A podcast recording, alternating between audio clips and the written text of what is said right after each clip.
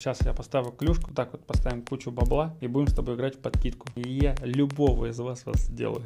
Что происходит с Кузей? Молодой 16 лет, предпоследним десятку пробегает, его выгнать нахер хотят. Предположительный допинг пробы у него, ты заметил? Что-то необычное, поведение там другое. Не ожидал? Чё? Я, Обычно десятку, блин, а засовывали в баул. я уже кто не играет. Клюшку нельзя сломать, 250 баксов. У тебя и Тарасенко Брагин спрашивал, типа, Панарина брать или нет? И вы такие, да, брать. Замолвили словечко за него, и он стрельнул в финале. До сих пор стреляет. Благодарочку ждете, да? Да, забывают люди.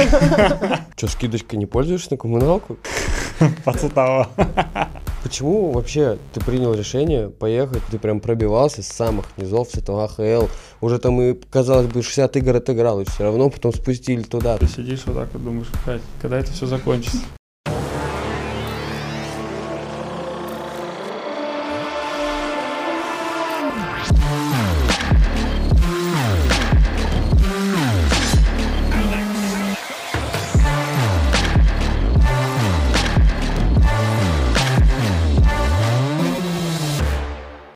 Всем привет!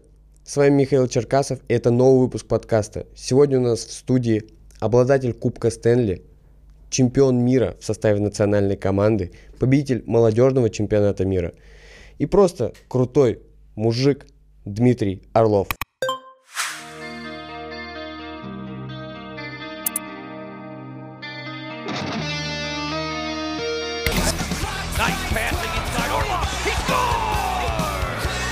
right on through.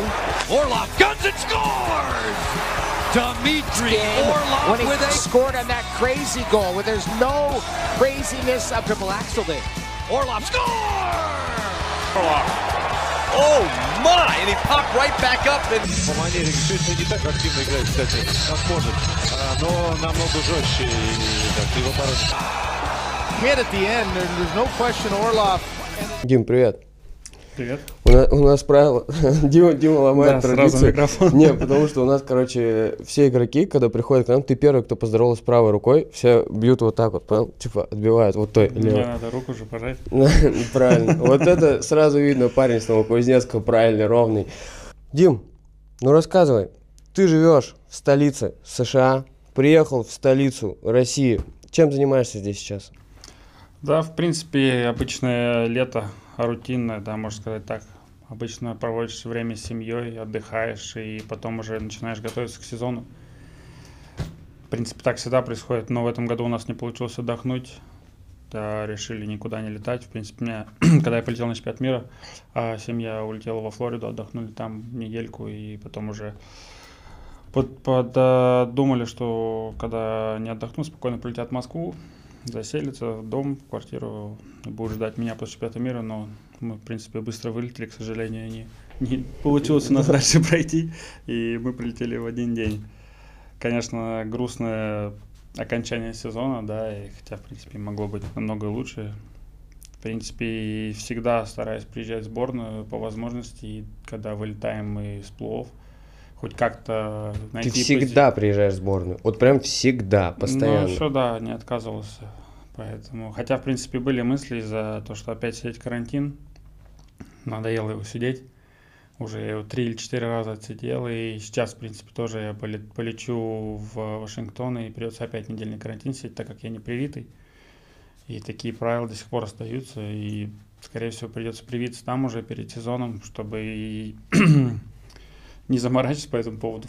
Я думаю, больше уже случаев привитых людей, профессиональных спортсменов делают из-за того, что просто жить нормально и постоянно не сдавать тесты, так как это все равно занимает силы, это каждый день приезжать на арену, каждый день тесты с утра, каждый день ходить в маске, и, в принципе, это, в этом уже, наверное, нет смысла, потому что ты все равно постоянно с ребятами на льду в раздевалке, ты можешь в любом случае заразиться, но такие правила приходится А если с прививкой, то не сидишь карантин вообще. все, да, ты не, тебе не надо. Ты живешь нормальной жизнью, ты вернулся, в принципе, в обычное русло, то, что было до пандемии, и можешь делать все, что хочешь. Но русские прививки не котируются там. Нет, пока нет. То есть надо прививаться какими там, что, Pfizer? Или как? Pfizer, Moderna, либо Johnson Johnson. Ну, три на выбор нам давали во время сезона перед плов. У нас, ну, 85% привилось Ты команде. не, не решил не прививаться? Тогда нет, но сейчас, скорее всего, я привьюсь. Нет, я не боялся, просто Как организм не отреагирует? хотел как-то, не видел в этом смысла. И нам говорили, если ты привьешь, все равно придется тесты сдавать. И продолжать все то же самое, что ты делал в начале сезона, когда ты не был привит и когда прививку еще не ставили. И все равно еще говорили, что если даже ты привьешь, ты можешь заразиться. Так что, в принципе, этой прививки... В принципе, так же все осталось, но просто чтобы было время больше на отдых, меньше думать об этом и просто жить нормальной жизнью.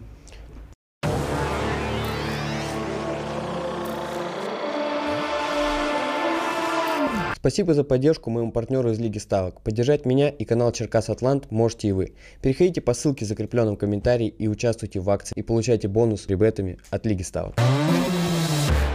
Ты уже сказал, что, к сожалению, со сборной не удалось далеко зайти. Это твое самое обидное поражение в карьере? Да нет, наверное. Да, они все, наверное, обидные поражения, которые есть на больших турнирах, либо в плей Значит, что-то ты сделал не так, и по возможности стараешься анализировать, что было не так, что можно было изменить. И все равно наш вид спорта, он особенный, и как и весь командный вид спорта, ты зависишь от команды, ты можешь делать все, что там отдать все 110 своих процентов, да, или там 200 процентов, но все равно результат он командный, и кто-то, если допустит ошибку, уже может перечеркнуть все результат, поэтому и не, ну, часто говорят, что нужно хорошие взаимоотношения да, в раздевалке, так как это зависит и на результат потом команды, так как ты общаешься, как ты ведешь себя, если у тебя не будет дружной команды, и никогда не будет такого результата, которого ты хочешь добиться. Но ты реально круто отыграл этот чемпионат. То есть хорошо, ваша пара с Зайцевым, она, по-моему, была самой надежной. За счет чего так получилось? Э, Удобно ли вообще играть, когда у тебя левый хват, у него правый хват, все-таки два защитника с разным хватом? Может, как-то за счет этого получилась такая надежность? Да на самом деле привыкаешь уже, и когда ты играешь столько лет уже, ты знаешь примерно, что нужно сделать, и обсуждаешь какие-то моменты с партнером, да, во время игры, либо на льду, подсказываешь, подкрикиваешь, чтобы сделать проще твоему партнеру, чтобы не допустить ошибку. Иногда он что-то не видит, он где-то находится в борьбе, ты ему подсказываешь, и уже открывается другая позиция, и тебе проще сыграть потому что все равно, если он в борьбе, какие-то игроки на нем, он делает пас, у тебя есть какой-то простор, ты делаешь два шага, уже картинка меняется, и от этого меняется вся игра. Чем быстрее ты будешь принимать решения, чем ты больше будешь разговаривать с своим партнером на льду, тем будет проще играть, и тем будет лучше взаимопонимание и лучший результат. Я, кстати, когда, ну, я, конечно, не играл там в НХЛ нигде, но вот э, для меня всегда было интересно, насколько реально помогает то, когда люди разговаривают на льду. То есть это прям, нам тренер как-то пришел и говорит, что вы обязательно должны подкрикивать друг другу. Но у нас, например, раньше никто этого не делал. В НХЛ это постоянно, когда ты кричишь там, э, там здесь, здесь, под собой. Ну, на самом деле, да, тоже, когда я играл на, в малом возрасте, нас никогда не учили там разговаривать, обычно все молча. И когда уже вот приехал в Америку, ну и в России, конечно, когда я уже играл в Суперлиге, в КХЛ, тоже уже был этот опыт, но в Америке я прям это заметил часто, что ставят на этом большой акцент и бросят об этом постоянно, чтобы ты громко говорил с голосом, да, допустим, а, когда вратарь получает шайбу за воротами, у нас есть уже определенные слова, которые мы говорим ему, и он либо бросает шайбу сильно в борт, либо дает с удобной руки, либо с неудобной, и это все доходит до автоматизма, чтобы не терять время и не допускать ошибки. Поэтому это очень важная часть игры. И, в принципе, я заметил тоже, когда приезжаешь в сборную, уже эти нововведения есть. И я думаю, иначе, получается,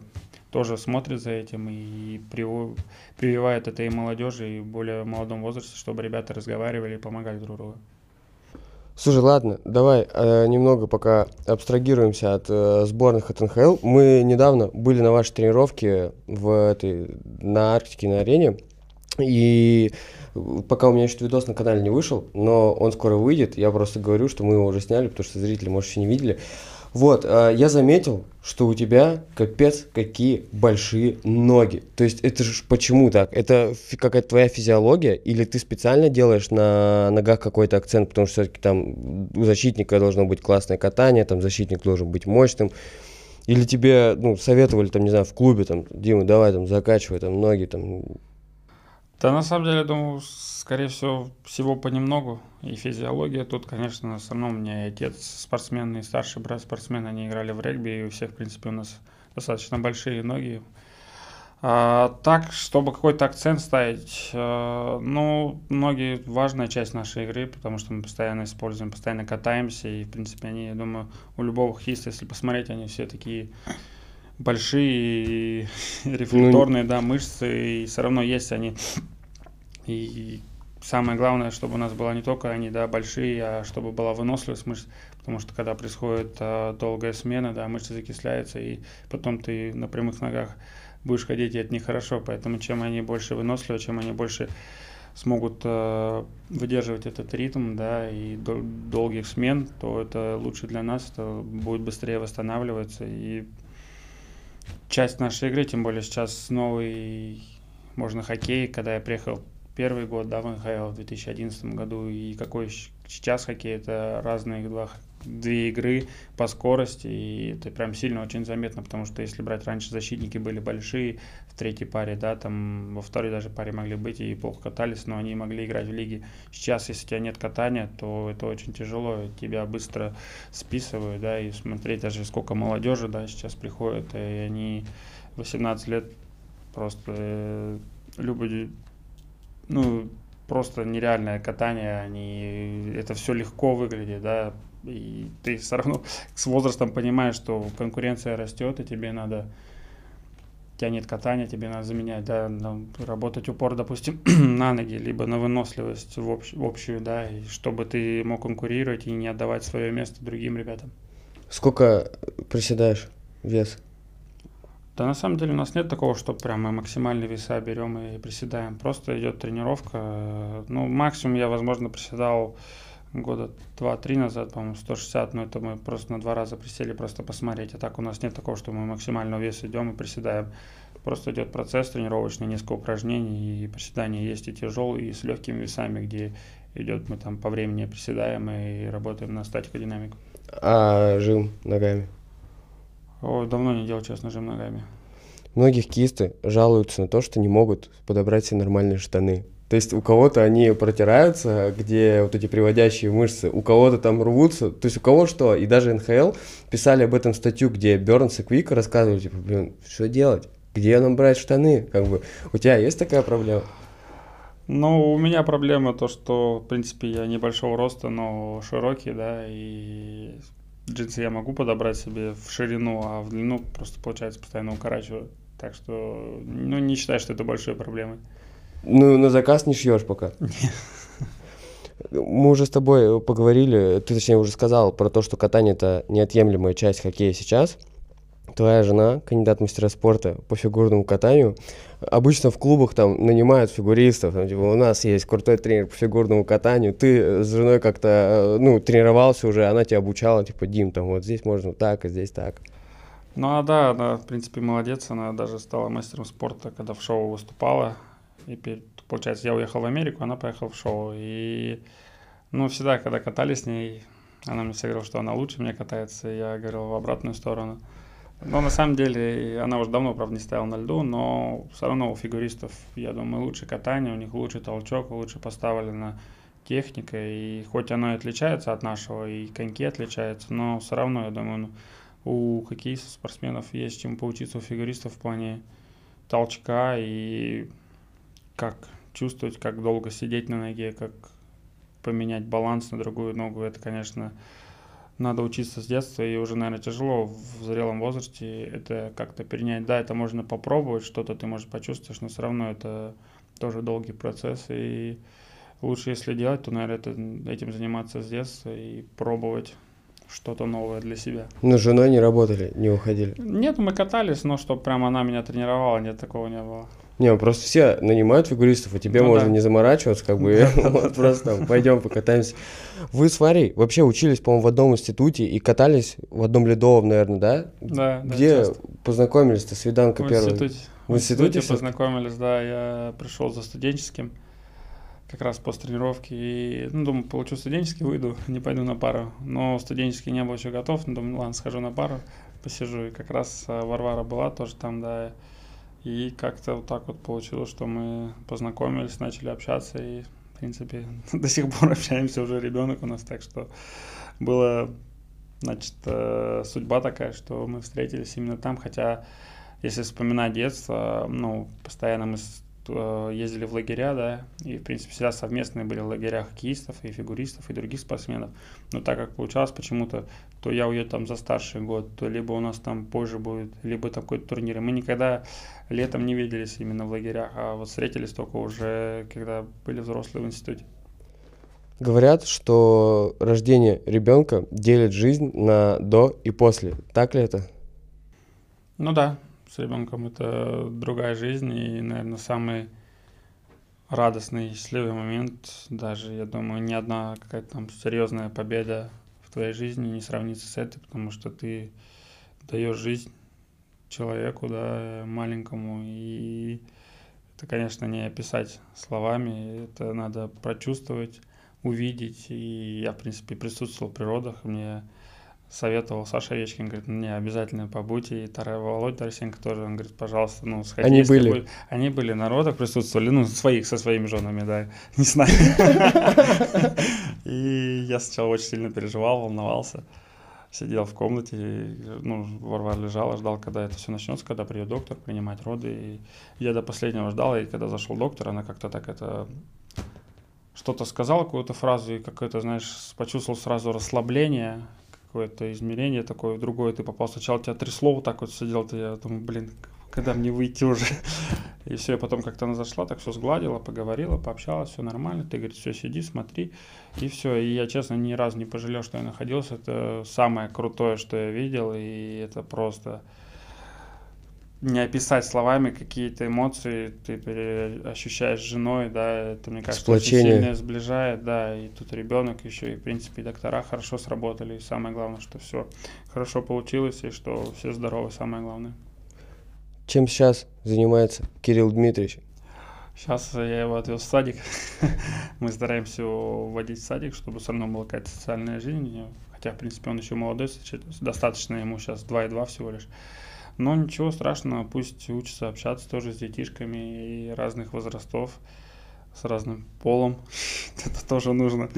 Поэтому, ну тем более все равно, когда ты уезжаешь в Америку, там только с трех лет, это да, а здесь уже в России ты можешь раньше, с раннего возраста этим заниматься, поэтому мы используем шансы. У всех отпуск летом, а у нас летом он занимается.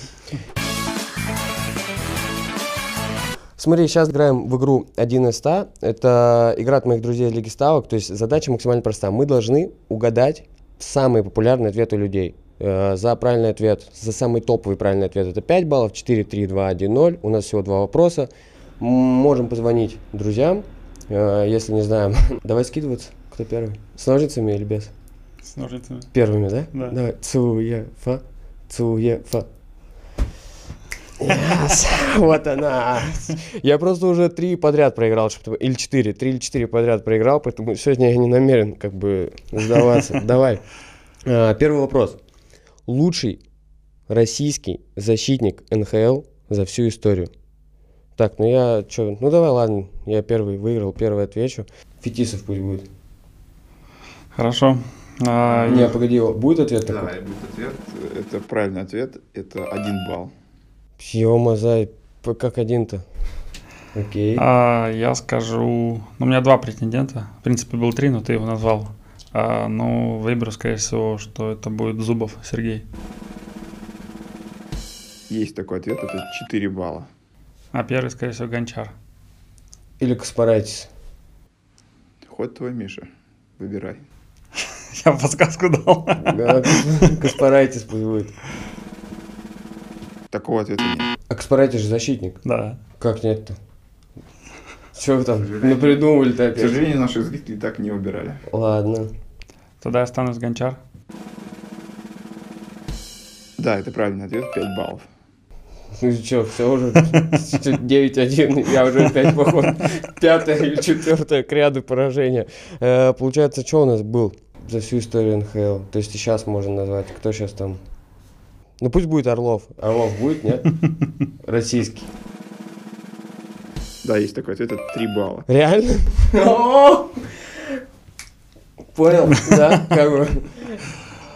Так, ты одного еще, да, осталось? Остался один ответ, э, из него можно получить 2 балла. Честно, я даже не знаю. Молодой, взрослый?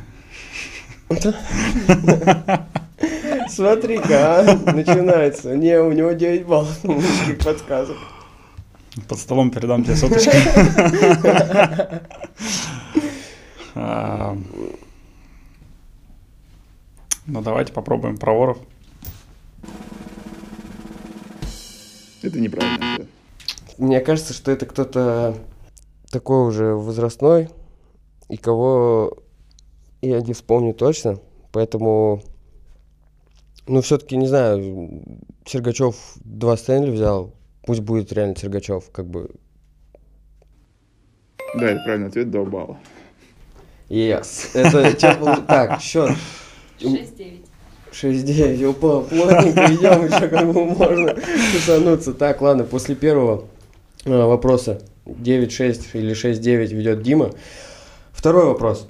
Э, Какая команда станет обладателем Кубка Стэнли в новом сезоне? Отвечает у нас по правилам тот, у кого меньше баллов, да, как в прошлый раз? Да, да, все верно. Так, ну что там с- было-то у нас по межсезонью? Ну пусть, мне кажется, все равно так или иначе все ждут, может, третий от Тампы, пусть будет Тампа. Да, это правильный ответ, это 5 баллов. Хорошо. Ой, что ж скажет Дима? Я скажу Колорадо. Такого ответа нет. Нет фанатов Колорадо, что ли? А я скажу Вашингтон. И это правильный ответ, 4 балла. Все куплено. Так. 9 плюс 6. Итого, что, 15? 15-9. Не, ну если по симпатиям, ну, любят и Каприза, можно сказать, и Миннесота. К сожалению, это неправильно. Тогда, тогда Сент-Луис. Это тоже неправильный ответ. Ну все, начинается. Это опять, это как вот всегда. Второй вопрос, все, ад. Давайте скажу Бостон. Бостон есть такой ответ, это 2 балла. Ага. Возвращается потихоньку. в игру. Камбэчит, камбэчит, как в Баффало, посмотрите на него. А, Чикаго. К сожалению, это неправильный ответ. А, я скажу Каролина. Каролина есть такой ответ, это 1 балл. Потихонечку. Так, Тихим сапом. у него было 9. Он заработал 2 балла. э, Один, сейчас 12. 12-15. И осталось 3 балла у нас на кону. А, так все, он же не выиграет. Ничья, может быть? А, блин, нет, опасно.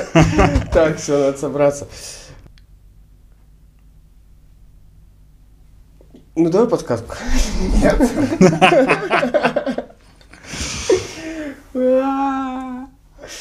Блин. Окей. Питтсбург Пингвинс. Мгм, Правильно. Я сейчас тоже хотел сказать Питтсбург. Вспомнил про них. Это правильный ответ, 3 балла. Yes, победа, наконец-то черную полосу прервал. Фух. Так, итог. Че, 3 балла, получается у меня 18, 18-12. Да. 18-12, Дим, извини. Но как бы... С победой. Спасибо. Ну что, мы переходим к основной части подкаста. И благодаря нашим друзьям из Дагеставок мы стали лучше понимать людей хоккее. Погнали. Я вот у Михи Сергачева спрашивал, э, ты тоже выиграл Стэнли. Я у него спрашивал, говорю, Мих, с чем можно сравнить ощущение победы в Кубке Стэнли? Он говорит, слушай, ну пока не было. Но ребята говорят, что с рождением ребенка ты испытываешь какие-то похожие чувства. Ну, может быть, да, но это разные чуть-чуть чувства. Тут тяжелый процесс, сезон, стресс, и это спорт, да, это твои эмоции, это твоя работа. А тут что-то другое, это такое уже чудо, которая вышла, похожая на тебя, на жену, и ты понимаешь, что сейчас все о себе можно забыть, вот тебе надо вкладывать в это будущее твое, да, и как он сейчас растет, когда он начинает уже разговаривать, какие-то моменты показывать свой характер, это, конечно, ты замечаешь это мелочь, особенно когда началась пандемия, мы вот уезжали в Бабл, я семью да, долго не видел, приезжаешь в Москву, он вообще другой ребенок уже по-другому все реагирует. И также потом вот э, в сезоне, на новый сезон, когда уезжали, мне тоже семья еще здесь оставалась, тоже, получается, на пару тройку месяцев, тоже, когда они приехали, он тоже уже совсем другой. И ты прям сильно это замечаешь, и, конечно, возможно, жалеешь в каких-то моментах, но хорошо, что сейчас есть, да, там, FaceTime, там можно поговорить с ребенком, и он уже понимает, тянется. Хотя, когда первый раз, мы только помню, я улетел, э, по FaceTime у позвонили, все, я отключился FaceTime, и он начинает плакать. Жена в панике, что такое, быстрее звонить, типа он плачет, все, папа увидел, все нормально. Но это непривычно, что как так ему показывали на картинке, mm-hmm. и это. Еще в сезоне тоже была смешная ситуация.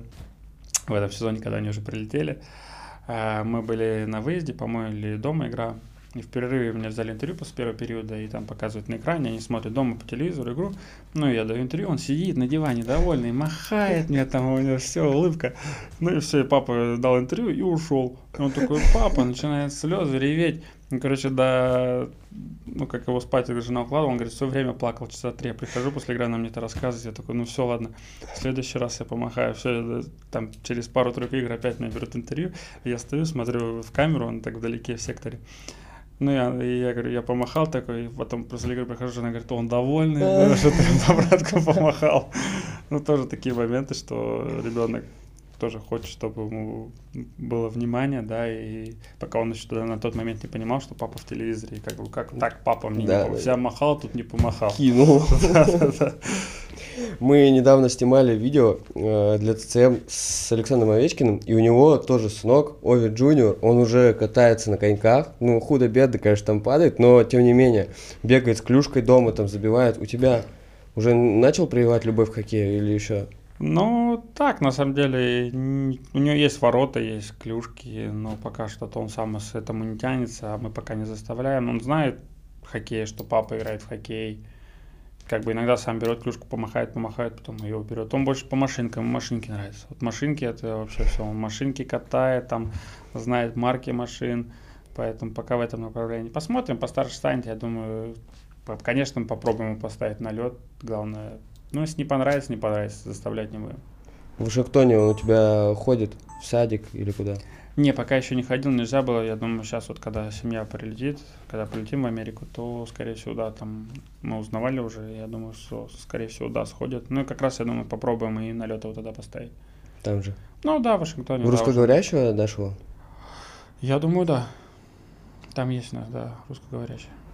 Свари, у вас есть э, какие-то разногласия по воспитанию детей? Она тебе говорит, так, а вот там вот это ему нельзя. Ты говоришь, да он мужиком у меня должен быть. Не, на самом деле мы договаривались, что должны поддерживать друг друга. Если с чем-то не согласны, мы лучше обсудим один на один, чем показывать ребенку, что... Потому что он, я думаю, быстро нас раскусит и начнет использовать против нас. Это уже было, поэтому... Так что лучше нам быть на одной волне, что это будет лучше для сына. Я не знаю, насколько это правда, э, но вы с Варей начали встречаться, потом разошлись, потому что ты был в Америке с хоккеем, она ездила со своим шоу, и потом вы сошлись обратно, а помощь вам оказал в этом Саша Овечкин, как говорят, правда это или нет? Ну да, был такой момент, но Саша, наверное, попозже был какой-то. Ну, был, да, там момент, там много чего было, на самом деле, за это время. И да, то, что расставались. Но я думаю, опыт тоже был. И она была в шоу, да, как-то... Все равно она была всю жизнь в Новокузнецке, и тут вообще другой мир, по разным странам, другие люди, тоже коллектив, тоже не просто это, тоже конкуренция. И, в принципе, я думаю, это тоже ее закалило как спортсменку. И у меня тоже был другой опыт другой, попав в Америку, тоже другой менталитет, да, и по-другому все. Тяжело было находиться на расстоянии просто в отношениях. Но так произошло. Главное, что сейчас мы вместе, что у нас растет сын, да, и самое главное, что мы прошли все эти препятствия, которые у нас были, да, сделали нас сильнее. Это наш, наша жизнь, да, наш опыт, которому мы, наверное, благодарны. Есть, конечно, что-то, может быть, и горькое, да, в этом, но главное, что происходит сейчас на данный момент. Два профессиональных спортсмена в семье – это тяжело, но все-таки спортсмены, они нацелены на победу. Когда возникают какие-то споры и начинается там, я не должен проиграть, и я не должен ступить. А, я думаю, я больше выступаю. Потому что умнее. делаю. Вот у меня такая же тема. У меня просто жена тоже спортсменка. И я тоже такой, нет, так, если здесь ссора, то я лучше как бы здесь просто подпущу, и пусть она там почувствует волю. На самом деле я не конфликтный человек вообще. Я не люблю выяснять отношения. В принципе, если что-то начинается, да, я могу там поначалу что-то повыяснять, но потом мне это становится неинтересно. Лучше жить в мире, чем постоянно война, поэтому я, скорее всего, иду первый. Ну, она, конечно, тоже понимает, когда не права, и поэтому стараемся находить золотую середину все равно в конце. Ладно, отношения обсудили, финализируем. Сейчас э, ты говоришь, что поедешь на обследование, и у меня в голове э, возник такой вопрос. То есть в России, например, когда перед сборами ты собираешься там на сборы, все вместе, все вместе на медкомиссию, а как происходит это в НХЛ? То есть ты также приезжаешь, уже должен быть готовым не только физически, но и полностью здоровым с обследованием, или же тебя там обследуют? Не, ну после сезона ты общаешься с докторами, у тебя идет общение, что-то, если у тебя были травмы какие-то во время сезона, ты их обсуждаешь, вылечил ты их или нет. И какой-то идет план. Ты там созваниваешься с докторами, если ты уезжаешь в другую страну, либо ты остаешься здесь, то ты, ты ходишь. С клубными? Да, да, с клубными, да. А там все доктора есть, наверное? Ну, в принципе, да, но там у нас привязан к команде, как он его не назвать доктором, да, их э, тренерсы называют. Но при этом как бы у тебя команда подписана с какой-то контракт, с какой-то медицинский клиникой. Да, и все. И они там, например, у тебя что-то болит, приходит либо главный доктор, либо уже доктор, который отвечает за ту или иную структуру, систему тела, да. И вот, в принципе, это все так. Если у нас как бы, ну, в принципе, в России тоже есть доктора, да, в командах, но все равно они же кого-то могут ее направлять к другим докторам. Ну, у нас есть доки такие, которые ты сам знаешь, где там. Не, я знаю, да, но там тоже есть свои минусы и плюсы, поэтому, ну, в принципе, я говорю, что нет проблемы. У нас на каждой игре приходит там стоматолог, главный доктор, э, еще один там доктор женщина, который тоже, в принципе, присутствует. И вот э, я, когда мне шайба попадала в губу, меня сразу зашила после игры. Поэтому, в принципе, все есть, кто может там находиться, помогает команде, и поэтому в этом нет проблем. А перед сезоном мы просто приезжаем, также идет обследование, произошли какие-то летом травмы или нет, спрашивают, как с прошлой травмы прошли или нет, если какие-то что-то беспокоит. Ну и потом просто медобследование ЭКГ, эхо проверяет, также зубы, глаза, а, еще, по-моему, что-то проверяет. Ну, там ничего, на самом деле, сверхъестественно, как обычно, как и в России. Просто это все происходит на арене там, в Вашингтоне. Хотя, в принципе, по-моему, последний раз это было с пандемией, нам приходилось ехать в госпиталь и там уже проверяться. Но это тоже все быстро. А в России ты уже, да, всей командой ездишь, как за ручку, знаешь, нас здесь ходили да, по детским садикам, до сих пор в России так и водят. Слушай, а про предсезон... Да, предсезонные травмы. Вот я видел, там Жиру, например, в гольф пошел играть, палец, по-моему, сломал. Давно была история. Это штрафуется?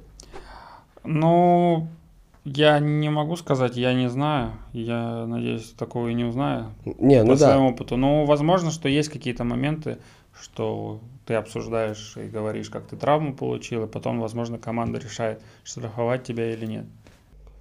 Ну, все равно, наверное, за какие-то нелепые травмы, такие, типа, как там в гольф пошел поиграть, это по-любому штраф, скорее всего, будет.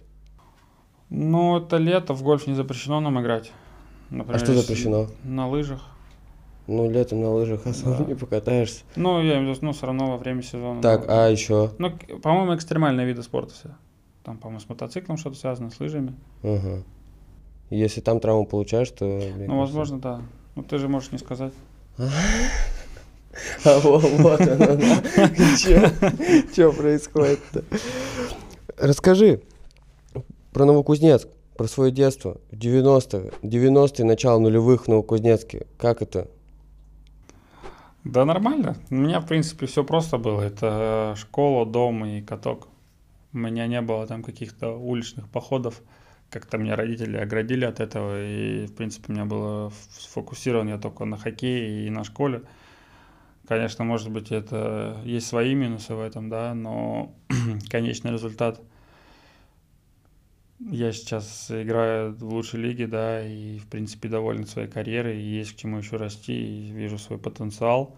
Неизвестно, как бы сложилось, если у меня было бы что-то больше в детстве, да, может быть, гулял, да, во дворах и научился бы чему-то плохому, и неизвестно, как это всем закончилось, поэтому жалеть я не жалею, но смотрю это, если там для своего сына с другой стороны, но и он тоже будет расти уже в другое время, и Сейчас он на две стороны да, живет, поэтому постараюсь ему дать и социальную жизнь, и спортивную жизнь, да, и, точнее мы с женой, да, постараемся дать ему. А я, да, я не жалею, в принципе, у нас удобно было все в Новокузнецке, у нас была школа и два катка рядом, и пешком там до моего дома можно было дойти за 20 минут. Мы, в принципе, всегда, уже когда постарше стали, два-три человека у нас всегда ходили, так от школы выходили после тренировки и прям пешочком по прямой по центральной улице всегда доходили. И как-то так. На самом деле, ну, тяжело сейчас что-то такое вспомнить. Ну, время было суровое, может, там спортсменчик. Суровые зимы были, зимы были холодные. Да нет, у нас на самом деле прикольно в этом все плане было. У нас была малая арена, да, где мы всегда, у нас была единственная раздевалка. Она под трибуной была, и вот наш год, там, 91 года рождения мы были, у нас вся команда, в принципе, и дружная была. У нас только душа не было, вот это я помню, что проблема. Нам приходилось потом в душ ходить э, в другую раздевалку, а другие ребята, у них уже была раздевалка. У нас почему-то, ну, у нас такая зачетная была раздевалка побольше, такая пошире, места побольше было, но душа не было единственный минус. И до туалета всегда надо ходить. А других уже это все было, и сушилка, а у нас тогда еще ничего не сохло. Ну, сейчас, конечно, вот я приехал на день рождения, да, отмечать на Кузнецке, и зашел на арену малую, конечно, прям грустно стало. Конечно, жалко, что так все происходит на данном этапе, да, надеюсь, в будущем что-то изменится. Но школа пока не выйдет лучше, я как понял, тоже многие дети уходят, да, и перспективы небольшой, как команда. Ушла с КХЛ, да, сейчас она в высшей лиге. Посмотрим. Сейчас и арену тоже долго реконструируют. Да, вот, есть новости по реконструкции. Пока не знаю, на самом деле, я как бы сильно в это не вовлечен, но вроде что-то началось, но Просто обидно, что что-то говорят, да, там будет там через год готово. Мне кажется, лучше тогда ну, вообще ничего не говорить, чтобы людей не обезнадеживать, да, и посмотрим, посмотрим, что будет. В принципе, если брать Кемеровскую область, достаточно хорошие есть места там у нас, да, и не, не хотелось бы, что это все загибалось, да, чтобы это все равно людям давать надо какую-то радость давать, чтобы есть возможность ходить там на спорт, да, хоть как-то люди на заводах, да, где-то работают, хоть приходили, хоть как-то какой-то положительные эмоции, да, находили. И, в принципе, все равно с каждым годом я, когда приезжаю на Кузнец, что-то становится лучше, да, я не говорю, что там прям все плохо в городе. Есть все равно какие-то позитивные нотки, но, конечно, хотелось, чтобы спорт жил и оставался. Ну, просто вот по той информации, которую видно в интернете, такое чувство складывается, будто там сейчас происходит реальный бардак. То есть непонятки в руководстве, непонятно, когда дворец достроят, хотя там, да, вот как ты уже сам сказал, что завтраками как бы кормят постоянно, увольнение тренера перед плей-офф. То есть что произошло с одной из главных кузнец талантов нашего хоккея? Ну, в принципе, то, что, ну, конечно, сильно подломило то, что с КХЛ команду брали. Я думаю, это сильно подломило, потому что все равно, когда была КХЛ, команду старались э, держать на уровне, были спонсоры, да, и давали деньги, выделяли. В принципе, те же те спонсоры остались, но все равно стали, возможно, меньше выделять. Типа, а, да КХЛ нет, чего уж там. Ну, по-другому, да, другое отношение стало. Я думаю, в принципе, можно оживить город и в плане хоккея, да. Просто надо, чтобы заинтересованные люди в этом были. Находят же все равно деньги и в других городах, где было и еще хуже, да, но все равно же возобновляет команда, играет и находит деньги. Поэтому то просто нужно найти заинтересованных людей, которые любят спорт и которые... Ну и проблема тоже в России, у нас спорт не зарабатывает, к сожалению, да, если брать в Америке, и там даже не зарабатывает все виды, все виды спорта, все команды топовые, мало таких, ну и, конечно, это проблематично. Бизнесменам вкладывать в спорт, если ты не зарабатываешь, все хотят зарабатывать, и это нормальное явление. Поэтому посмотрим, что дальше будет. Когда ты играл в кузне, было все стабильно? Ну, более-менее. Да, возможно, были у нас какие-то там задержки по зарплате, но не критичные они были. Для меня, в принципе, тогда это... Я не сказал, что я какие-то огромные деньги зарабатывал, да, и мне просто было радость находиться в первой команде, играть в КХЛ, да, и ну, платят, да, конечно, возможно, последний мой сезон как бы могли больше платить, да, но было, что было, у меня был, под, тогда подписывали пятилетний контракт, когда я был, и поэтому особо не было, как говорят, раньше в петлю вгоняли, да, но подписываешь 5 лет, когда в 16 лет ты еще тогда не понимаешь, будешь ты играть, не будешь, подпишешь пятилетний контракт, который тебе дают, и то мне там тоже добавили зарплату, поэтому я был благодарен людям, которые там были и вообще взяли меня, и Сергей Сеевич Николаев, да, который, в принципе, меня вел в большой хоккей, царство небесное этому человеку, который, которого я боялся. Про него ходит легендарный. Первый тренер, как бы я реально его боялся. Но вот он меня поверил, я даже каким-то, наверное, возможно, любимчиком у него был, да, он всегда меня тянул, всегда со мной разговаривал, подсказывал. Мне 16 лет тогда было, я думал, как глыбо со мной хоккейно разговаривает, тренер, да. Но он такой был веселый человек, со своими, конечно, тараканами, да, но Ему я очень сильно благодарен, что, в принципе, он и показал, и дал путь мне это, да, так неизвестно, что, как, чего и было бы. Про него реально ходят легенды, Сеич его называют. Помнишь какие-то шутки, истории, связанные с ним, интересные, которые можем пустить в эфир? Ну, сейчас вспомню, расскажу такую историю, но постоянно любил очень на льду, говорит, а вот сейчас любому игроку говорил, сейчас я поставлю клюшку, вот так вот поставим кучу бабла и будем с тобой играть в подкидку. И я любого из вас вас сделаю. Это вот у него любимое было. Потом он один раз тоже я стоял, как-то бросал поворотом, просто от, от, от, от, отрабатывал бросок. Он мне, ну чё ты молодой, дай я тебе покажу. Поставил так пять шайбочек и четко со щелчка в одну точку их положил. Я вообще тогда в шоке был. Прям вот над блином Прям вот четко вот так щелчка в одну точку. Но тогда уже возраст у него уже был нормальный. И я так это прям еще думаю, вот это да, вот это солидно было. Мастерство. Да, не пробьешь. Так что он, не, не, он, конечно, красавчик был. На самом деле. И помню еще первая первая игра, как раз э, Суперлига тогда еще была, против Череповца сыграли игру. Все, я не помню, выиграли, проиграли, неважно собрание у нас вечером после, на следующий день собирает ужин командный и собрание. Начало собрания. Вот мы сели, он включил нам игру полную, полную игру сидели, смотрели. Просто и там каждая смена там тормоз и начинает он там рассказывать. Поливать. Там два часа сидели, я думаю, о, куда я попал. Хорошо, что я не играл. И все, он говорит, ладно, все, хватит смотреть, пошли на ужин. И пошли кушать какие-то коронные выражения. Ну, знаешь, у каждого тренера есть коронные выражения, какие-то, которые вот он просто через слово вставляет или часто употребляет. У него были такие? Да уже не помню, честно. Так вот прям что-то вот такого. Ну, ты, наверное, слышал вот эти истории, это про... Когда фура стояла, с, по-моему, неохота говорить. И еще про, типа, про порнушку. Про порнушку история была тоже. Но мне рассказывали, я не помню эту историю точно, но там был смысл такой вроде. А, как-то он а, спалил чувака, что ли, какого-то, у него порнушка была с собой, постоянно диски или что-то он смотрел. Ну и это, и потом как-то игру плохо сыграли, и он говорит этому, говорит, ну ты это вставай, ну, вставляй это здесь, сейчас посмотрим, как нас сегодня это драли, типа, ну в таком смысле. Вообще, хоккей в Суперлиге, когда КХЛ, и когда КХЛ только начиналась, как там было раньше? Когда ты молодой, приходишь в команду, что давалось тяжело, то есть там какие-то мужики уже мастера, такое еще. Ну да, сборы. У меня вообще получилось так, что меня взяли в 16 лет в команду на сборы, но я сломал ключицу зимой. Это, кстати, мне, когда я сломал ключицу, меня первый раз вызвали в сборную по своему году. Я должен был ехать, сломал ключицу.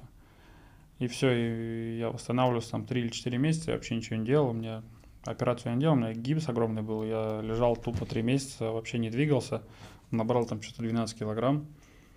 Ну и все, и там потом, ну я уже вернулся в школу, начал ходить, уже гипс сняли, тренироваться потихоньку начал.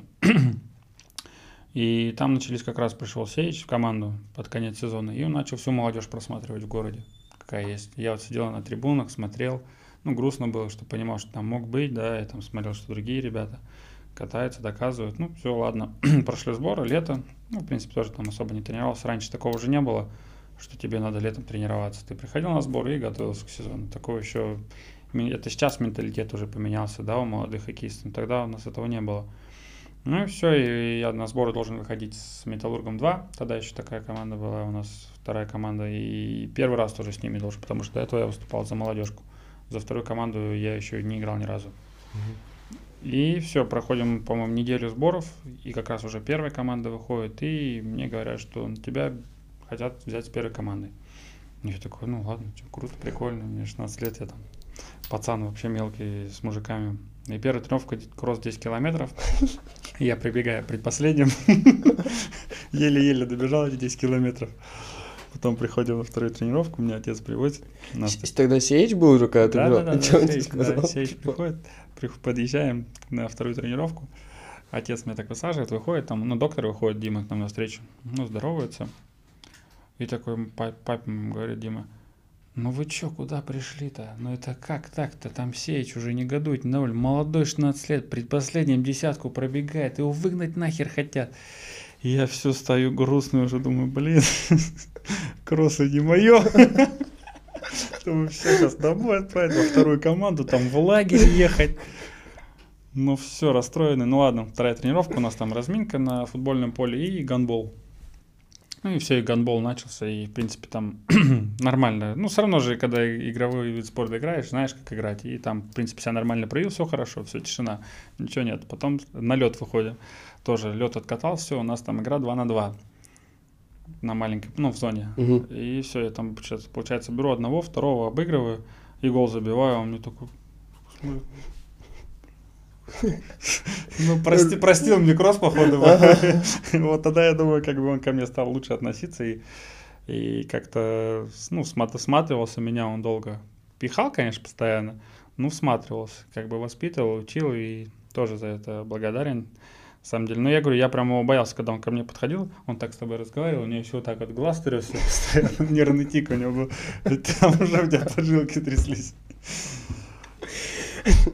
Э, Вообще, э, в Суперлиге на тот момент э, была какая-то дедовщина? Потому что я знаю, раньше, когда была вышка, там чуваки молодые приходили, например, был какой-то выезд, и, ну, знаешь, как, как обычно, когда в автобусе не хватает места там под баулы, баулы кладут в салон, и кому-то не достает места. И я слышал истории, когда пацаны ездили там 10 плюс часов вот так вот стоя, просто. Ну, как бы такая вот людь была.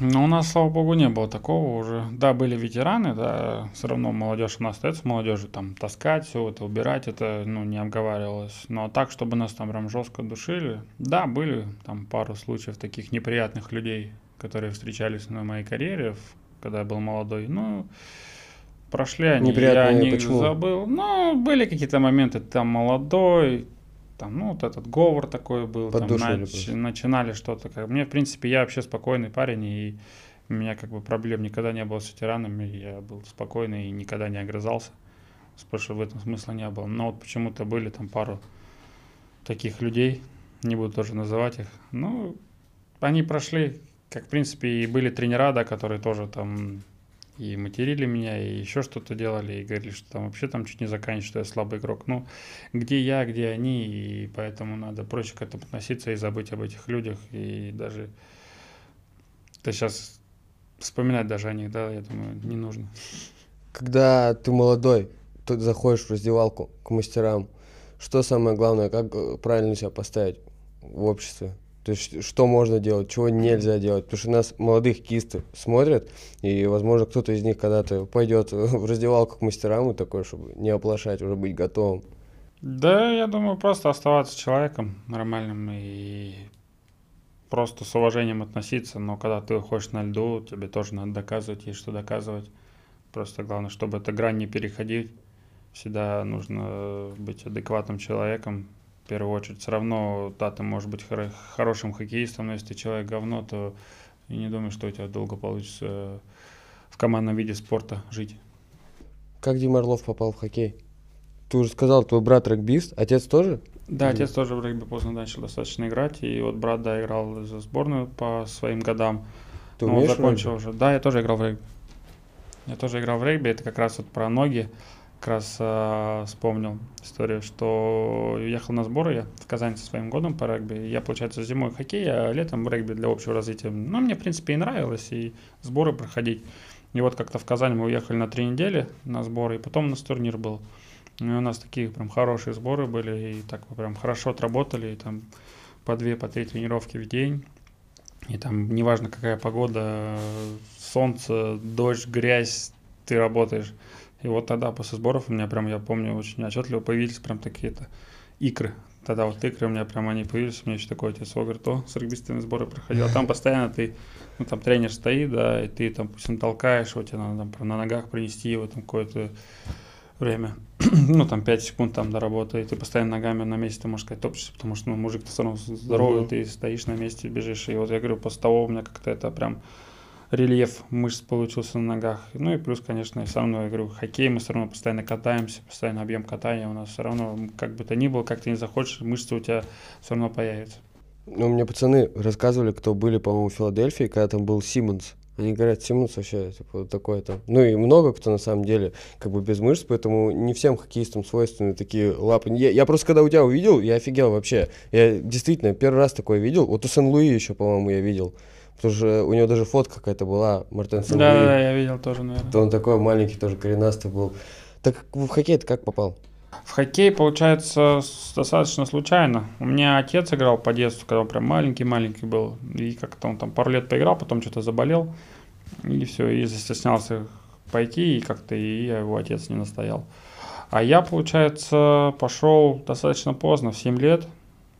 И первый год я вообще катался у бортика, там на коньках, на дутушах. Мне первые какие дутуши были. Мне кажется, я до сих пор мучаюсь от этих дутушек, потому что мне все ноги испортили они. И... Шишки в базаре? Не, у меня нога неровная, она получается чуть-чуть, я не знаю, как это объяснить, но я вижу, что как у других ребят и как у меня. И поэтому, ну, там один тренер посоветовал тоже дутуши одеть. Ну, вот первый год я отходил так, я сказал, папа, все, хватит. Он говорит, ну, давай там куплю форму, купил коньки мне тогда, купил остальную всю форму. И как раз, по-моему, нас собрали уже наш год, 21 начали собирать, там начали тренера нам выделять. И как-то все потихоньку, потихоньку началось, поехало, и как-то понравилось, зацепило. И вот начал играть. Потом уже вот перешли в наш спецкласс. У нас уже была вот школа, которая возле хоккейной. Там у нас был прям спецкласс. Весь год нашего рождения учился в одном классе. И так у других ребят тоже. Там были параллельный класс тоже, там мальчики, девочки, а у нас вот чисто пацаны, вот мы один класс от, от, от, от, от, тренировались, пошли в школу, потом опять на тренировку, допустим, когда двухразовые тренировки были. В 7 утра лед, там в 9 школа до 4 и еще тренировка. Каково это учиться в спортклассе? Я тоже учился и у Сергача спрашивал. Ну, да это ужас. Это не учение, это мучение. Там главное дождаться перемены, и там вот это начинается по этажам бегать то за девчонками, то друг за другом, то там как это... Стрелки? В сифу, в парашу, как она там эта игра называется. Тряпкой вот этой, которая вытирает да, да, доску. Да, вот ей бегаешь, кидаешься. Чем... Стрелки были у вас? А, стрелки. А, один раз, я помню, была...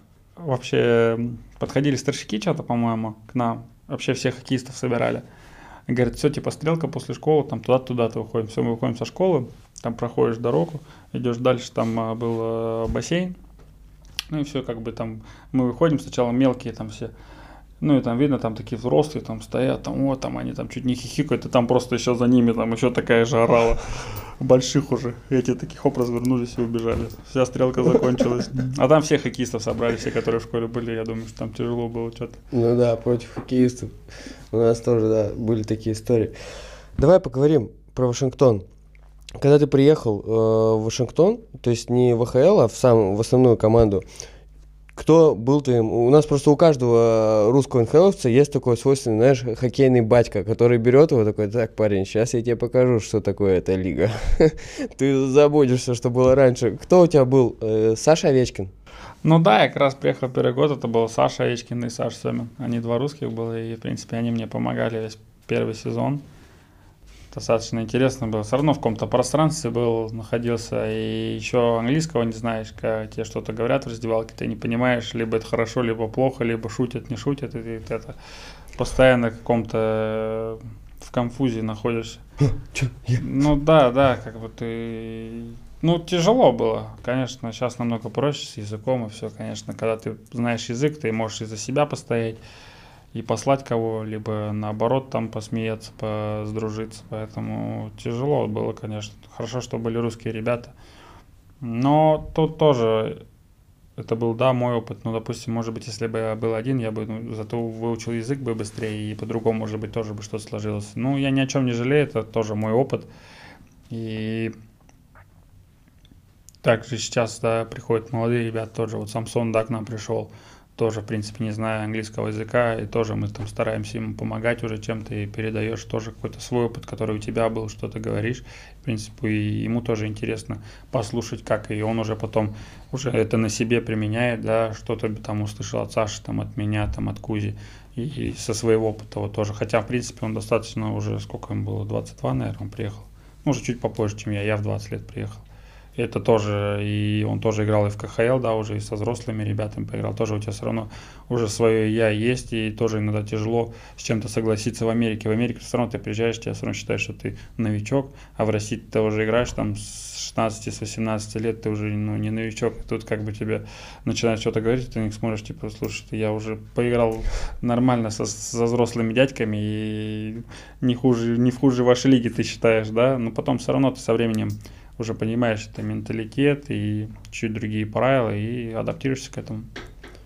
В Америке, но все равно, когда ты попадаешь, мне кажется, в русскую раздевалку, вот к мужикам, это намного жестче, чем очутиться в раздевалке именно с НХЛовцами. Там, мне кажется, как-то это все равно адаптация проходит попроще, потому что тут эти вот мужики, которые с такими стомными, наверное, лицами, наверное, Чё, с похмелья. Ты кто? Ну да, возможно. Ну, сейчас, я думаю, поменяется. Смотреть тоже, если Россию брать, КХЛ, ну, очень многие ветераны закончили, сейчас так тоже лига омолодилась. Смотришь, ну, ребята с кем-то играл, нам уже по 30 лет, они уже там капитаны, ассистенты, они уже там 5 лет уже как лидеры команды, поэтому лига сильно, конечно, поменялась. Таких-то прям, ну, сторожил-то немного осталось. Как бы вот Дани Зарипов, да, легенда, как бы вот до сих пор играет. Я думаю, вот таких, конечно, побольше бы в команде, таких людей, которые за коллектив, да, за команду и еще и мастерюги ветераны все равно так или иначе любят прикалываться над э, молодыми. Ну, какие-то шуточки, знаешь, там, э, приколы. У тебя было такое? Чтобы там, не знаю, где-то, может быть, Сергача, например, Марков там в покер они его раздевали, чтобы тот там таскал, например, баулы или в зал в тренажерный в ластах заходил. У тебя были какие-то такие истории? А, да, было. Первая, тоже первая поездка с командой. Ну, чартером летали на игры. И Прошли, по-моему, паспортный контроль, все прошли. Ну и посадочные были. Ну и в автобус зашли, посадочные. Маленькие уже когда оторвали. А ему говорит, это, собери. Надо собрать со всех и отдать. Я такой, ну там собрал пару человек. Думаю, что такая-то херня. Подхожу к начальнику, я говорю, Володь, что-то это, попросили посадочный собрать. Развод? Ну, конечно. Ну, ладно. Еще нам э, в полу постоянно в каждой поездке ну, ты там собираешься, потом ходишь кушать в Новокузнецке, потом опять в раздевалку возвращаешься, пока это весь процесс собирания идет. И обычно десятку, блин, засовывали в баул. Тоже такое было. Тоже у нас пару раз тоже возили. Потом, тренеры как-то кому-то засунули. И он хотел вытащить, тренер ему сказал, нет, ты сам лоханулся, вот и вози его всю поездку. А в Америке? В Америке? Ну, есть там обычно приколюху, там этот, ну, на мне не делали, но ставит стаканчик и шлемом накрывает. И так, ну, обычно же шлем все тянут, да, и да, на да. тебя стакан как бы опрокидывается. Ну, это я видел, делали, да, ребята. Прикольно у нас бывает, когда перед Рождеством нас э, делают в раздевалке, мы собираемся, ну, допустим, за две недели из кепки вытаскивают э, бумажку, и там номер. Ну, например, вот я достаю, допустим, мне попался 92 Кузя, допустим. Все, все разобрали эти бумажечки, и ты должен не больше 100 долларов сделать э, подарок на Рождество смешной. Все, ты, например, вот я выбираю Кузе, что там придумать ему смешное. Все, через две недели мы собираем всей командой. Там ты заносит э, в подарки все незаметно стараются в раздевалку. Все, потом все садимся. Ну и там пошел первый, да. Ты берешь там, вот, ну, я там Кузи, да, ты раскрываешь и Кузя, допустим, смотрит, ну и все как бы там угорают, либо если что смешное, если нет, ну так. Ты Я- Кузе дарил? Нет, я просто как пример привел. Я дарил один раз Кемпни, а, еще я Биглу дарил, Что дарил? а, а Кемпни я дарил э, смирительную рубашку. Ну, у него кликуха псих. И еще, Почему? Ну, не знаю, вот у него такая уже на протяжении, по-моему, еще когда он в Чикаго играл, у него, по-моему, такая кличка была, если я не ошибаюсь. И еще он постоянно любит култап, ну, постоянно в джакузи сидит в холодном. Ну, я ему джакузи такой купил, резиновое, чтобы у него дом был. А тебе что дарили? А Мне, а мне один раз подарили, получается, ну, подарили шапку такую э, рабочую, да, и, ну, воротарь Холби, когда он был, он говорит, я не знал, что тебе подарить, ну, и он начал в, Википедии искать, откуда я, и он нашел то, что, ну, металлург там все, и вот он такой нашел, как это, добывать там уголь, вот это металл, все, и так подобрал. Ну, прикольно было. Ну, я говорю, мне как бы, наверное, русские ребята, возможно, что-то смешное подарили, а американцы, я думаю, тяжело, равно я такой спокойный, и тяжело что-то. Либо они у них что-то спросили, чтобы мне можно было подарить. Тогда, Ага. быть, посмеялись бы пожестче что-то. А Кузе и Саше что дарили? А, Сейчас уже не вспомню.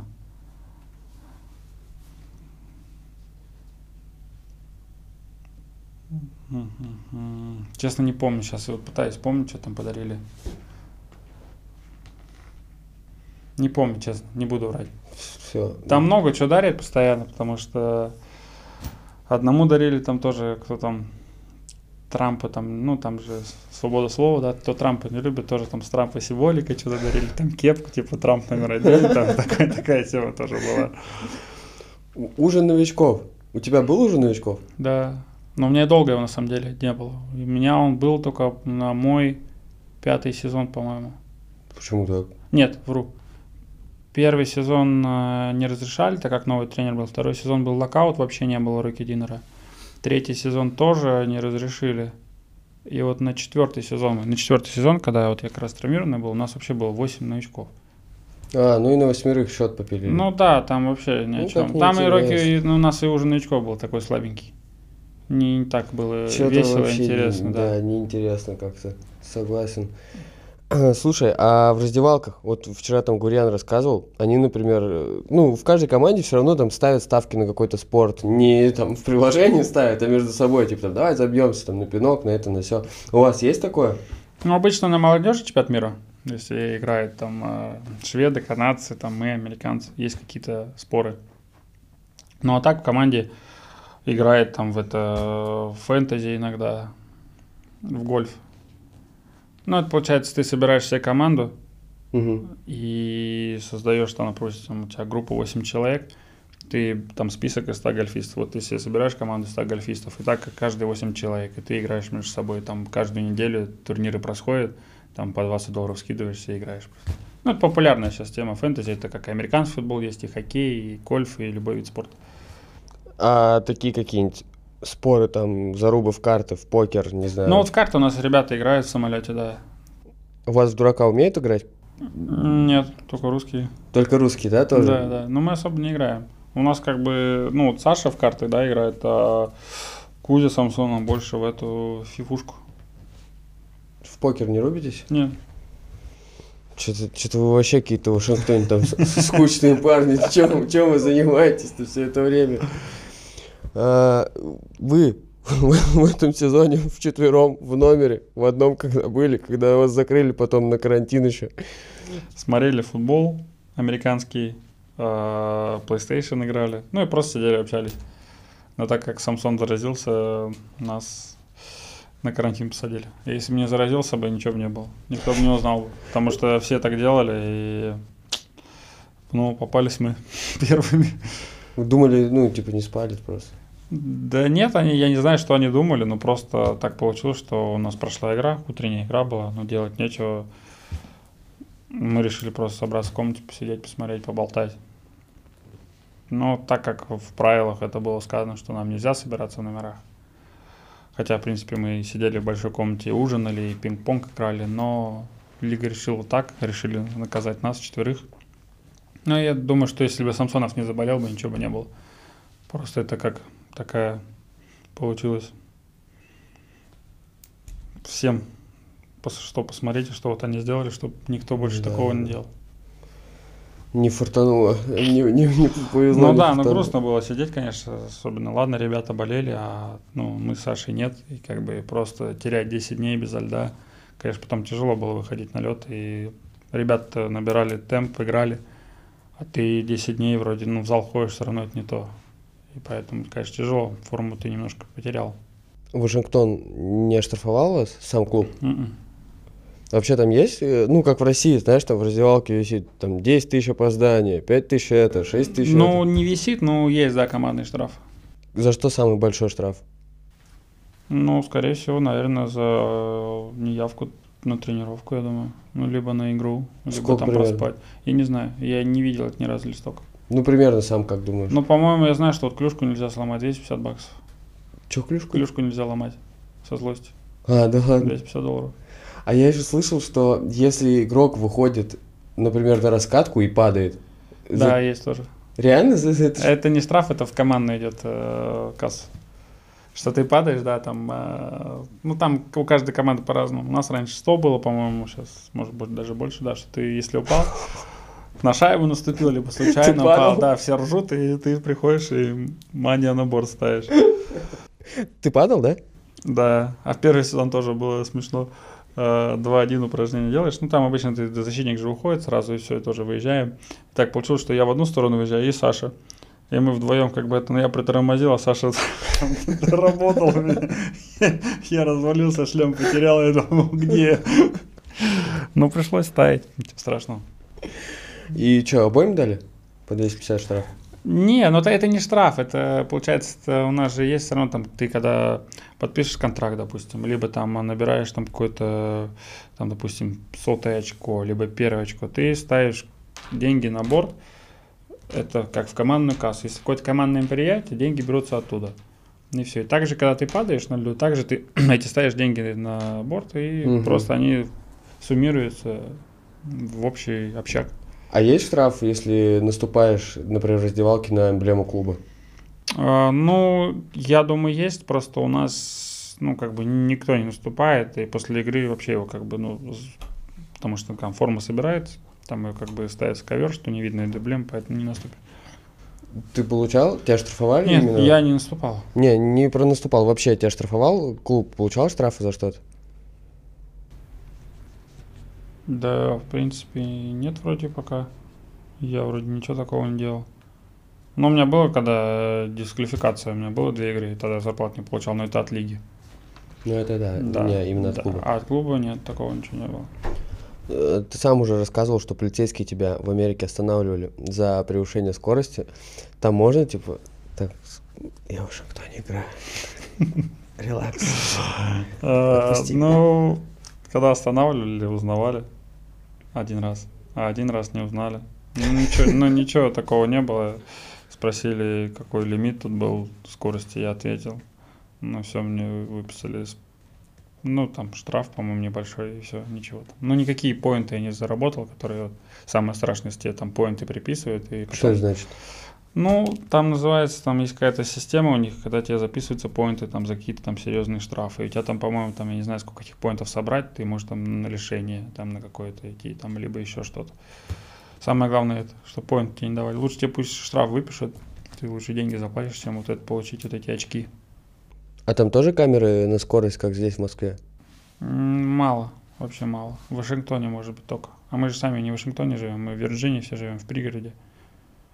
У нас и каток тренировочный, мы только играем в Вашингтоне, а вся игроки живут в Вирджинии. Это Мгм. мост проехать, и ты в Вашингтоне, а другой это Вирджиния, еще там Мэриленд штат у нас. То есть Тоже там. Полицейские, они просто стоят? Ты... Ну, они бывают стоят тоже, да, но не так, как у нас в России. А в понедельник утром они стоят. Не, ну они просто с этими замерителями скорости стоят, хоп, нарушил, там они тебя догнали. Сколько штраф за превышение? Я, честно, не знаю, потому что, ну, я не часто нарушаю. А, ну, а, вообще можно там договориться. Ну, типа, что- Ну, не думаю, что так прям можно договориться. Ну, если, Нет, да, могут- никак он- они просто могут просто чисто по-человечески там, спросить, ты куда там это. Ну, и, и они же сразу смотрят систему твою. Они сидят, когда тебя останавливают, они сначала по компьютеру смотрят по номеру, какие у вас нарушения, что. Поэтому они, в принципе, уже когда к тебе подходят, они знают, кто ты, что ты и чего. короче, если там нет этих поинтов, то они могут сказать, ладно. Ну, да, могут простить, да. Типа спросить, давай осторожнее, и все. Ну, главное, чтобы ты адекватный был, там, не выпиши, либо там ты еще чем-нибудь не был.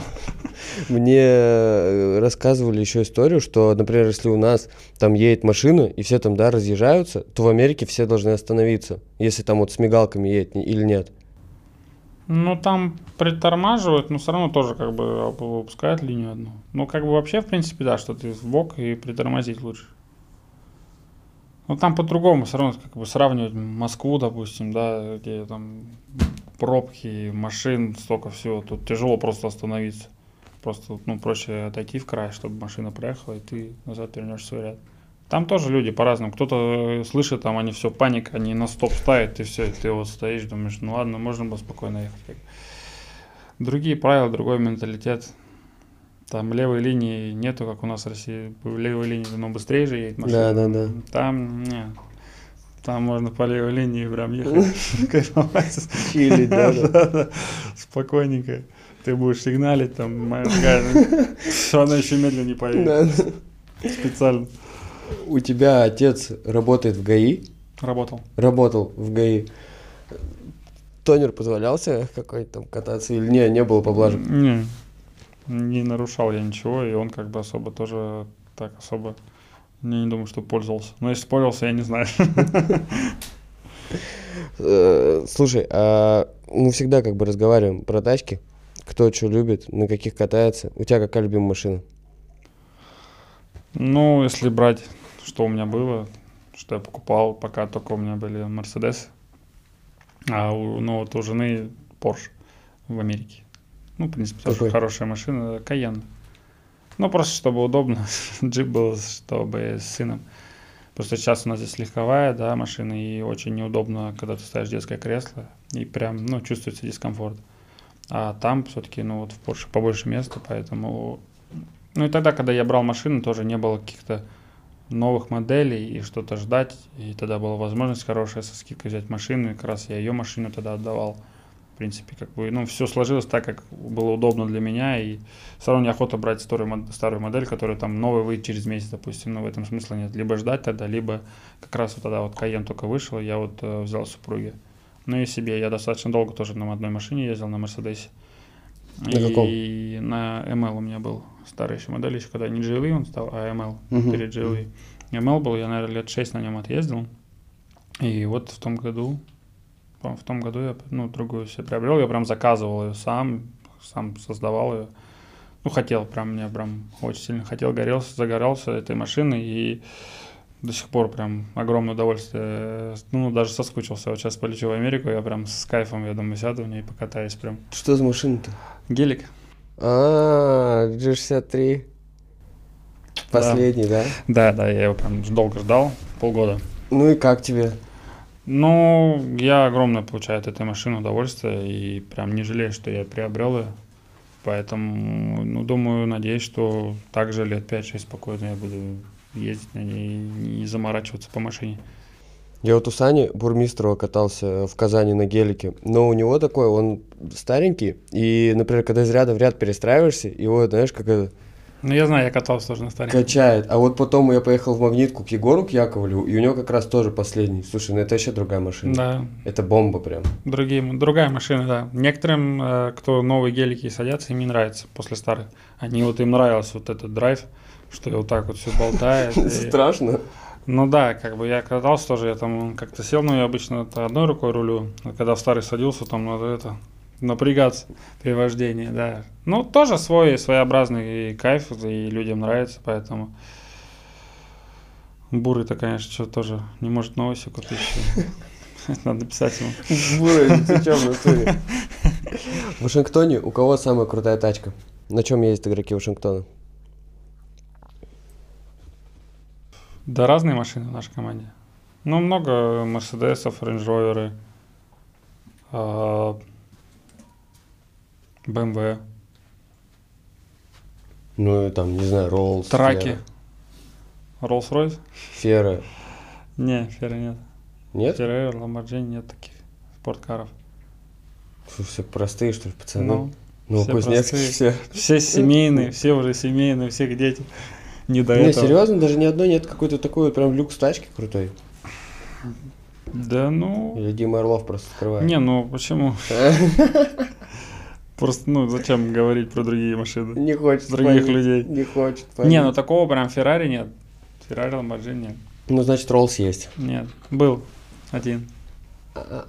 Был, ну уж все, Ну, ушел. Все понятно. продали. Что происходит с Кузей? В последнее время. Да я не знаю. Вы... Наверное, проще у него спросить, наверное, мне кажется. Как бы все равно отвечать за другого человека некорректно. Ну, ты его друг, э, вы давно Ну, знаете конечно, друг да, мы друга? друга знаем, да. Близкие прям, и Новокузнецк, Челяба, то есть вы там и играли сколько раньше, и сейчас играете, наверняка близкие, просто когда смотришь за таким талантливым парнем, как Евгений Кузнецов, как он может играть, и вот эти вот все истории непонятные, которые происходят с ним в этом сезоне, это реально обидно. И поэтому Ну, есть свои трудности, наверное, и все равно это, скорее всего, в нем больше в его голове, и чем быстрее он вернется на ту тур и на ту игру, которую он может показывать, это будет только лучше для него и для людей, которые находятся с ним в одной команде. Поэтому это зависит от него, как он захочет, чтобы это сделать, вернуть, либо сделать это лучше. Поэтому мы, как друзья, его поддерживаем и стараемся ему помогать. Но я думаю, если человек сам захочет, то он это может изменить. Если что-то ему мешает, либо что-то его беспокоит. Поэтому талант он у него всегда есть и останется. Просто главное делать правильные решения, правильные выводы, если что-то сделал не так. И все равно у него есть семья, да, которая дорожит, также и родители, которые за него переживают, и не хоккейные друзья, которыми он общается, поэтому все за него переживают и надеются, что на следующий сезон он будет в топе, как он может быть. Так что я думаю, сейчас он тренируется, готовится. И я думаю, все хорошо будет. предположительный допинг-пробы у него, ты заметил? За ним что-то необычное, поведение там другое, как-то Да, ну нет, тяжело сказать так, чтобы сам что-то прям, прям какой-то неадекватный человек был. Нет, все нормально было, все, он э, выходил, он нормальный сезон проводил. И, в принципе, тогда там выиграли кубок, да, другой сезон был совсем чуть другой.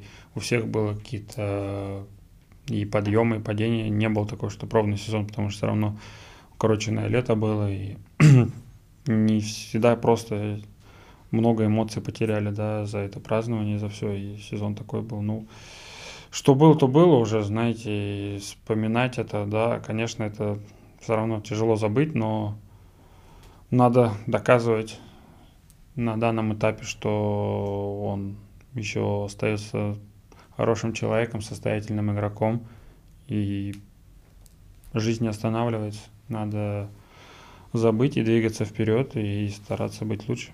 В общем, желаем, чтобы Кузя вернулся на прежний уровень, потому что он действительно крутой хоккеист, и все русские болельщики его любят, обожают за его вот эту искренность, открытость. Он наверняка классный парень, но у всех бывают свои какие-то такие затупы по жизни, так скажем. Давай поговорим теперь про то, что Дима Орлов, оказывается-то, раньше играл центральным нападающим. А в сборной нехватка центральных у нас, дефицит сейчас складывается на фоне еще того, что Евгений Кузнецов тут э, выпадает. Если, например, э, ситуация будет требовать, Дима Орлов может сыграть в центре? Да, я давно на самом деле не играл. Это было у меня, да, два года моей карьеры, ну, Кузнецке, с, э, с 12 или с 13, где-то с 12 до 15, допустим. Возраст такой был, я играл и крайним, и центральным нападающим играл. В КХЛ даже сыграл пару игр. Тоже центральным. Ну, знали тогда, что я играл. Так-то в НХЛ -то особо никто не знает, что я играл в нападении. Ну, центрально тяжелее играть, согласись, чем Да защите. н- мне, я поэтому вернулся в защиту, что, в принципе, у меня были там, я набирал очки, были результаты какие-то, но все равно в нападении я как-то терялся, как-то я привык более в защите, да, с глубины начинать всегда шайбой, а там ты все равно, да, центральный более приближен, но все равно я как-то, у меня были моменты, что я раньше стартовал, да, и поэтому не получал шайбы, и потом тяжело было как-то возвращаться, ты вроде уходишь уже, а потом возвращаться смысла нету, и как-то терялась игра моя. А в зоне обороны я как раз вот начинаю с шайбой, уже двигаюсь, либо там начинаю первый пас, а потом подключаюсь второй, второй глубины, да, либо ты выезжаешь из-за ворот, там, обыгрываешь игрока, и уже картинка меняется, ты, если все закрыты, ты можешь сам зайти в зону. Поэтому, ну, в принципе, это был опыт положительный, так как все равно я посмотрел, что есть плюсы там и есть также и минусы, и также наоборот. Поэтому решили на том этапе, что ростиком я, в принципе, был небольшим, и попробовать себя в нападении. Ну, поиграл, поиграл. Все равно главное, что я играю сейчас в защите, и все равно хоккей современный, и все защитникам сейчас нужно и кататься, и уметь играть шайбой, не только ее выбрасывать по стеклу, как нас учили это в детстве, к сожалению. Сейчас, конечно, я надеюсь, меняется это, но в то время нам, как говорили некоторые тренера, хороший защитник, которого не видно. Хотя я с этим не согласен. Ну, это, это старый хоккей, это старая школа, это все нужно менять. Нужно уметь везде, так же и как и нападающий. Да, конечно, кому-то дано там создавать. Все равно в детстве должны всем давать шанс играть шайбой, и чтобы дети хотели играть, чтобы это было им интересно, а не так, чтобы им отбивали желание в детстве, и потом он детская травма у него была от хоккея, что всю жизнь заставляли там ее бросать и никакого удовольствия не получать. Сейчас пошла тенденция, что приз лучшего защитника отдают защитнику, у которого больше всего очков. Ну, это же бред, ну, как бы отчасти. Ну, лично там, да, для меня. То есть лучший защитник от слова защита. То есть он должен защищать, здесь ключевое слово. А дают тем, кто больше всего набирает очков. По-твоему, это справедливо? Ну, я считаю, что в НХЛ это не так, потому что, во-первых, смотрят игровое время твое, смотрят э, полезность, смотрят очки. Чем ты больше играешь, тем больше у тебя возможности набирать очки. Это, а больше играешь, значит, ты играешь во всех ситуациях. Это большинство, меньшинство и игра 5 на 5. Поэтому, кто играет меньше, ну, им не должны давать лучшего защитника. Это обустраивается все тоже, что ты играешь во всех ситуациях. Ты играешь против лучших нападающих. Если у тебя огромный плюс, если у тебя много очков, плюс смотрят, э, где ты эти очки набираешь. В большинстве 5 на 5. Это тоже немаловажно. Мало и много разных аспектов. Да, есть определенные ярко выраженные сейчас там защитники, да, которые атакующие. Это нехорошо. Я тоже против этого, что все равно ты должен быть двухсторонним игроком. Но все равно они стараются, конечно, находить какую-то золотую середину, я думаю. У меня тоже есть всегда какие-то там любимчики в лиге тоже, знаешь, о которых говорят и постоянно их видят, и постоянно они на слуху, идет реклама, да, это тоже есть, без этого никуда. Но все равно достаточно, в принципе, в каждой команде более-менее хороший. Есть защитник номер один, который может реально играть много и зарабатывать очки. И он достиг этого результата тоже своей работы и показывает, что он может, он дает результат, его же невозможно не поставить. И потом уже, конечно, вот эти топ-5 защитников, которые там выбирают последних на Норрис Трофи, ну, в принципе, я думаю, они все заслуженно там находятся, но это просто уже решит, кто голосует, да, это тоже зависит от симпатии или антипатии, да, и человеку, игрока, как он играет, и это зависит тоже, в какой ты команде играешь. Ты можешь играть в Баффало, там, набирать много очков, но это тоже ты только в регулярном сезоне играешь, плов ты не играешь, ты не показываешь никакой игры, хотя, в принципе, дают только за сезон. Плов тоже там не дают Норрис Трофи тебе за плов. Поэтому много мелочей, и поэтому говорю, ну, нужно быть двухсторонним игроком, а не только на атаку, и, либо только на оборону. Да, это хорошо для команды, ты там будешь играть там свои там 20 минут, если ты играешь как защитник, да, это, в принципе, хорошо, ты можешь зарабатывать хорошие деньги, играть всегда 20 минут, да, и, и набирать какие-то свои очки. Но в итоге все равно топ-4, они должны быть все хорошо кататься, хорошо двигаться, двигать шайбу. Да, возможно, у тебя там не идет, ты не можешь там набрать очки, но все равно какая-то полезность у тебя будет видна в статистике. Кто для тебя лучший защитник э, НХЛ прямо сейчас? Или неважно, не обязательно НХЛ, просто лучший защитник для тебя? Ну, я выделил бы Кейл Макар. Still with it, McCarr. Still with it with a shot. He scores! Oh my! Да, что он очень хорошо катается, что он хорошо двигается с шайбой, что он видит площадку, что он создает очень много. Но я бы не сказал, что он тоже хорошо играет в защите, да. Да, он хорошо катается, может э, подстроиться, но он тоже не такой прям защитник-защитник, но их и нету сейчас. В принципе, вся игра идет все равно, чем ты играешь меньше зоны обороны, тем лучше для тебя, для твоей статистики, и чем ты быстрее шайбу отобрал и перевел ее либо своему нападающему, либо сам вышел шайбу из зоны, вот это твое, тогда это считается, да, круто, а не то, что ты стоишь, защищаешь, а там ворота игроков не подпускаешь там к воротам и там клюшку поднимаешь на пятаке, да, это есть свои мелочи, но чем ты быстрее выводишь свою шайбу из своей зоны, тем ценнее игрок сейчас считается в этой лиге. Может быть, ты будешь тупым и бегать быстро, но если ты это будешь выполнять, то, в принципе, ты, возможно, будешь играть в НХЛ. Потому что ты можешь вот это сделать задачу. Конечно, надо развивать другие. Если ты еще и развьешь другие задачи, после того, как ты вышел из своей зоны, то ты можешь дорасти да, до хорошего игрока. Но все равно, если у тебя есть вот это быстро отобрать, резкость какая-то, да, и ты хорошо катаешь, ты хоп, ушел из своей зоны, и в принципе же смотришь, это корси статистика, новая статистика, которая учитывает, что ты там, сколько ты проходишь в своей зоне времени находишься, сколько ты в средней, сколько в атаке, сколько там бросков в твоих сменах было по твоим воротам, сколько в, в другой зоне. И вот эта вся статистика сейчас очень сильно она в хоккее движет, да, и видно по тренерам, что они это очень смотрят и делают большой акцент на этом, хотя, в принципе, половина можно не смотреть. Это тоже такая достаточно спорная статистика, ну, это мое мнение, да, но тренера все равно не смотрят, и потом игроку подходит и начинает, допустим, что-то ему говорить. Поэтому это тоже, так знаете, ненормально, да. Человек может, да, там, ну, повозили его в зоне, зато он вышел, потом гол забил. Это тоже такие, такие есть Мгм. игроки, их и ты с ними ничего не поделаешь, но зато они делают результат тебе. Поэтому у тебя должна быть золотая середина. И работяг, которые тебе делают эту статистику, и игроки, которые звезды, которые, может быть, да, их там зажали как-то, но потом они выходят и свой момент используют. Тебе против кого тяжелее всего играть в НХЛ? Э, против нападающего, который прям вяжет.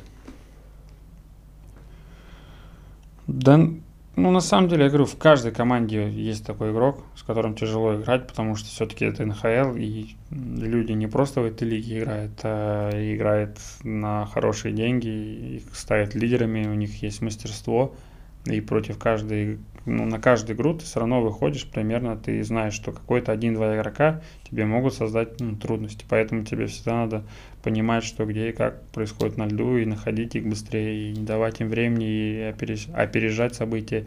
И против хороших нападающих лучше играть в зоне атаки.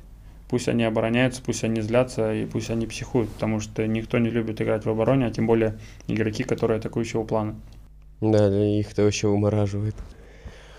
Плей-офф НХЛ, по сути, играется бесплатно. За него не платят же зарплату, да? То есть это ты просто бьешься как бы за кубок. Ну да. Я об этом узнал ну, не так давно, то есть где-то прочитал, что в этом-то как бы и прикол. Ну, то есть там все равно есть премки, наверное, какие-то. Ну, есть премия, когда ты, да, там, раунды проходишь, ну, там небольшие деньги, там, как-то если с Россией сравнивать, ну, за кубок там, да, сейчас они, по-моему, добавили какую-то сумму. Ну, то есть здесь, например, там люди по окончанию плей-офф там еще сверху получают там по 50, например, миллионов за плей-офф, а там просто чисто ты бьешься за то, чтобы быть выгравированным на Кубке Стэнли. Ну да, вот такие у них. Вот так вот они решили, так они сделали, да, что ты зарплату получаешь во время сезона, а в плей ты бьешься за кубок. Именно за самый главный трофей. Ну это прям, знаешь, это круто. Ну, типа, ну что- да, да. Наивно, но круто, Да, да? наивно, но круто, что типа люди, по сути, бесплатно выходят, вот эти вот мастера, которые мы смотрим, такие, а, что эти парни вообще делают? Они выходят такие, да мы бесплатно просто сейчас будем рубиться, чтобы оказаться здесь. Ну, это, да, это история, это свой шик, это тяжело этот трофей выиграть, поэтому, наверное, такая цена без денег. Просто, как говорят, второй сезон, да, один сезон ты прошел, у тебя начинаются новые игры, новый сезон.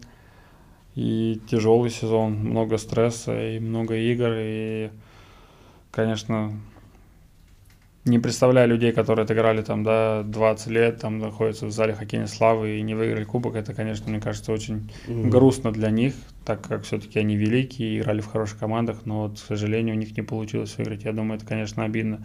Хорошо, что вот, например, ну вот у нас, да, получилось Вашингтона выиграть. Вообще первый раз в истории для Вашингтона и для нас. Это, конечно, круто было и для города, и потом у нас тоже бейсбольная команда на следующий год выиграла, тоже там весь, весь город гулял. Это тоже первый раз в истории они добились этой победы. Конечно, это круто, когда спорт сближает вообще людей, город. И грустно сейчас, да, смотреть там и на Олимпиаду, и вообще другие моменты, когда политика влезает в спорт, это прям не хотелось бы этого. Хоть всегда и говорят постоянно, и раньше говорили, но всегда это присутствовало. И жалко спортсменов, которые готовятся к этим победам, да, там, Олимпиада. Я не представляю, ладно, у нас там есть каждый год, там, да, соревнования, но все равно для них это, понятно, чемпионат мира, чемпионат Европы, это все отлично. Но Олимпиада это главный турнир, они готовятся 4 года, если там тебя засуживают, либо еще что-то, я не представляю их эмоций. Мне как бы обидно за спортсменов, в общем, потому что такого не должно быть. Не должно доходить такого, если человек реально выше, сильнее и показал лучший результат, он должен выиграть, а не так, что там какие-то доли сотые, которые либо еще что-то там по времени, либо по оценкам могут э, решить судьбу человека из-за того, что кто-то вот э, обижен там на ту или другую страну. Про Олимпиаду мы с тобой еще поговорим, но хочется до конца добить вот эту тему за то, что бесплатные игроки играют. Прикинь, если бы в КХЛ отменили прямки, как ты думаешь, люди бы бились дальше бы за трофей? Или... Ну, тогда пришлось бы зарплату добавлять. А, Я думаю, так. Тяжело сказать, на самом деле. В России просто уже по-другому. Это всегда это были премии, да. И, ну, ЦСКА же нет премий в сезоне, да, за игры. Раньше же у них были, потом убрали. Других команд остались, да, других убрали тоже. Но тоже сначала как бы не понимали, но, в принципе, привыкли. Как бы время лечит. Если не секрет, э, за проход раунда в НХЛ сколько при- примерно премия? Без понятия. Не знаю. Вам не платили? Кто-то платили, я не помню, честно. Ну, примерно. Там не бы. такая сумма, что прямо она значимая, я даже не могу сказать. Вот даже приблизительно. Но если выиграешь кубок, то НХЛ платит клубу еще, да, за то, что что-то там он выиграл как-то так? Может быть, я, честно, особо не интересовался, потому что ну, там, Не когда до ты этого. выиграешь трофей, м, самый главный трофей. Да, нам, по-моему, за кубок, по-моему, дали чистыми, по-моему, 100 тысяч долларов. Ну, это это как от НХЛ. Ну да, что мы победили, что это, по-моему, каждому игроку. Да-да-да. Вот это было. Вот это я, по-моему, помню. Почему вообще ты принял решение поехать? Вот вчера был Гурьян, и он тоже уехал рано. То есть он три года безвылазно там сидел в АХЛ, и ты также. У тебя вообще крутая история, что ты прям пробивался с самых низов, с этого АХЛ. Уже там и, казалось бы, 60 игр отыграл, и все равно потом спустили туда. То есть почему решил уехать туда, а не заматереть, например, здесь, а потом поехать, может быть? Ну, не знаю, на самом деле. эм, Мечта? Да мечта-то есть, она, конечно, была. Но все равно, когда ты туда едешь, ты до конца не понимаешь, куда ты едешь. Ты не, как бы не знаешь, как что будет, чего будет. Там тебе могут там одно говорить агенты, либо команда, но все равно наяву это может быть вообще по-другому, в принципе, как это было со мной. Да, я сначала приехал вообще закончить сезон, два месяца отыграть в Херше, и потом только мой контракт начинался. Ну все, вот эти два месяца мне, я думаю, на самом деле помогли, что я там побыл, поэтому я думаю, в принципе, меня и пораньше и вызвали с первого сезона. А второй сезон локаутный был. Я уехать не мог, только в январе я мог уехать в Россию, если был бы полный сезон локаута, у меня такой контракт был. Но у меня было два сотрясения, и я даже сезон не начинал с командой, с НХЛ. Потом вышел с фармом. У них вообще как полный сезон был. Ну вот у меня был, я играл, потом сотрясение, пауза, потом вышел опять играть, второе сотрясение, и потом на два месяца вообще ну, восстанавливался долго. Ну и потом в конце сезона опять вышел, играл. Вот вызвали меня в НХЛ на 5 игр, так сыграл 5 игр, и опять меня отправили. Ну там тренер он меня не любил. Он сначала в фарме у нас начинал как раз. Он меня вообще, ну, не воспринимал. Не знаю почему. Потом он вот третий сезон мой, он опять там, в Вашингтоне, и я прихожу, он мне в лагере говорит, ну ты вообще можешь себе там другую команду искать. Я как бы сижу, ну ладно, хорошо, что, ни за что, ничего, просто говорит. А, и все, я там, ну, звоню агенту, и там, ну, где-то два месяца мы пытались что-то сделать, как-то чего-то, и, и мне так получалось, что я играл три игры, допустим, в фан-клубе, а в понедельник я уже приезжал на, на тренировку с Вашингтоном. И я там две или три недели вообще без выходных был. Игры, тренировки, игры, mm-hmm. тренировки. И чтобы ты понимал, что я в Херше, Вашингтон, постоянно за рулем, мы с женой просто в шоке были. Потом в один момент просто, ну, я говорю, ну, это хватит уже, ну, это не смешно, это уже, что смеяться, это издевательство какое-то надо мной. Ну, я как понял, тренер не хотел меня ставить, а генеральный менеджер как бы, ну, не хотел меня там никуда отдавать, ничего. Ну и все, после того момента, как ну, сказали, мы все, меня поставили играть. Я там отыграл 54 или 56 игр третьего сезона. И все, и подписал на два года контракт. Но тоже, говорю, что постоянно непонятно. И потом вот после сезона мне тренер говорит, который мне там не ставил полтора года, говорит, что ну извини, я был неправ. И типа ты, ну молодец, доказал. Ну, как бы, и в принципе до сих пор каждый год там приходит новый тренер мне уже 30 лет, да, мне все равно приходится доказывать каждому тренеру, что я состоятельный игрок и могу играть да, в Вашингтоне. Хотя, в принципе, ну, другие в 20 лет уже ничего новым тренерам не доказывают. Но как-то получается, что тренера приходят, и они меня не знают так углубленно, да. И когда уже начинает работать, да, там потихоньку-потихоньку познается, кто, что да как. Ну, вот тоже у нас в этом сезоне тоже были такие ситуации, что там то играют, то не играют, то еще там после карантина вот это, да, было когда нас посадили на 10 дней, тоже тяжело было входить, а в третьей паре много игр играл, а потом наконец-то ну, поставили на, на место, где я, в принципе, и должен был быть, и доказал опять, можно сказать, что я состоятельный игрок, что я могу играть там, и, в принципе, опять в конце сезона мы поговорили с тренером, и все нормально у нас. Просто что, ну, незнакомы были, и не было какого-то такого определенного доверия, плюс все равно приходит новый тренер, ему нужен результат сразу, все равно он же хочет доказывать, но такие тоже недостаточно, ну, тяжел, тяжелое начало сезона было, но вторая половина я был доволен, как я играл, и тренера довольны были. Так что главное это сейчас сразу перенести на новый сезон, чтобы этого всего не было. И, в принципе, команда у нас так особо-то не поменялась, особо никто не ушел, поэтому посмотрим, как будет. Я думаю, тяжелый сезон будет, потому что все равно отвыкли от 82 игр, так как был этот сезон вообще последние полтора сезона, можно сказать, скомканные, непонятные. И вот сейчас надо будет тоже готовиться, настраиваться на долгий, тяжелый сезон, плюс Олимпиада. Тоже пока мы ждем окончательного решения. Все равно его не было, так только слухи витают. Вроде поеду, то не поеду, сейчас опять поеду.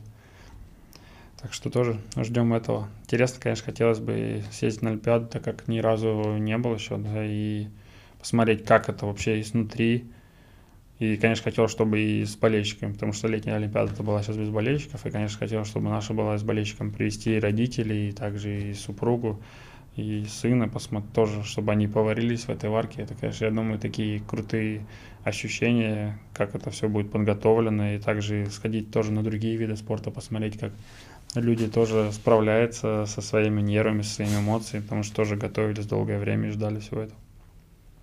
А у тебя Олимпиада-то еще, ты можешь войти в тройной клуб. Как бы, думаешь об этом? Ну, как бы, наверное, думаешь, но пока на данном этапе просто хоть туда поехать и начать играть, а там уже по ситуации, по факту, если мы дойдем, конечно, до финала, конечно, если, наверное, выиграем, то поймешь, да, что вот ты в тройном клубе, конечно, это было бы круто, и это достойно для своей карьеры, наверное, можно потом сказать, когда ребята заканчивают, наверное, сказать, да, вот я в тройном клубе, это круто, что ты выиграл главные награды в своей карьере. В командном виде спорта это почетно, зачетно, и можешь гордиться и понимать, на что ты тратил свое здоровье.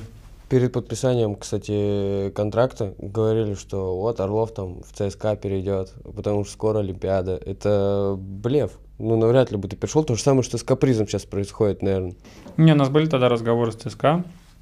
на Кубка мира. Перед Кубком мира 2016 год я был без контракта. И у меня... Я подписал тогда после Кубка мира, я, мы проиграли канадцам в полуфинале. И вот я сижу, мы сидим, обедаем с ребятами.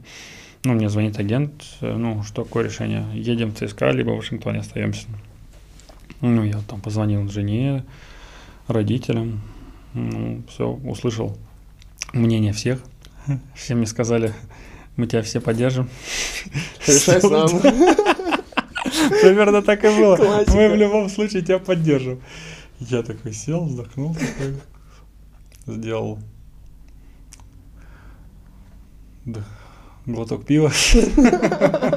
Долго думал, что сказать. Да, и решил, что останемся на год в Вашингтоне. Но мне Вашингтон обещал, что дадут играть. В принципе, они все жел... Э, пожелания и обещания выполнили на тот год. И после этого года я подписал шестилетний контракт. И мы выиграли Кубок Стэнли. Так что все сложилось. Все было правильно. не зря. Все, все было не зря, и все хорошо, что так сложилось. Ладно, давай проведем небольшой сейчас блиц и продолжим. Это, короче, короткие вопросы, а ты, если есть что развить, развиваешь. Угу. Хара или Нисканин? Подстава. А, Нисканин. Второй Стэнли или золото Олимпиады?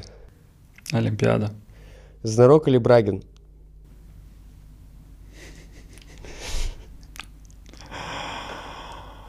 А, оба. Не, ну просто это два таких тренера близких для меня, и я хорошо к ним отношусь, поэтому некорректно тут выбирать. Ладно. Э, Сергей Николаев или Барри Трот? Троц? Николаев. Панарин или Айкел? Панарин. Кейн или Олсон? Кейн. Мороженое или шоколад? И то, и другое. А, а вот вопросик-то, да? Вчера было мороженое. Забить сотый гол в НХЛ или отдать передачу Овечкину на 895 гол, когда он будет, э, когда он побьет рекорд Грецкий, потому что у Грецкий 894. Пас. Горный Алтай или Гранд Каньон? А, на Гранд Каньоне я был. На Алтае я тоже был, но хотелось бы еще раз на Алтай съездить. Пятерка мечты от э, Дмитрия Орлова. Можно выбирать э, без разницы, хоть там Харламов, хоть э, Грецкий, вообще любых времен.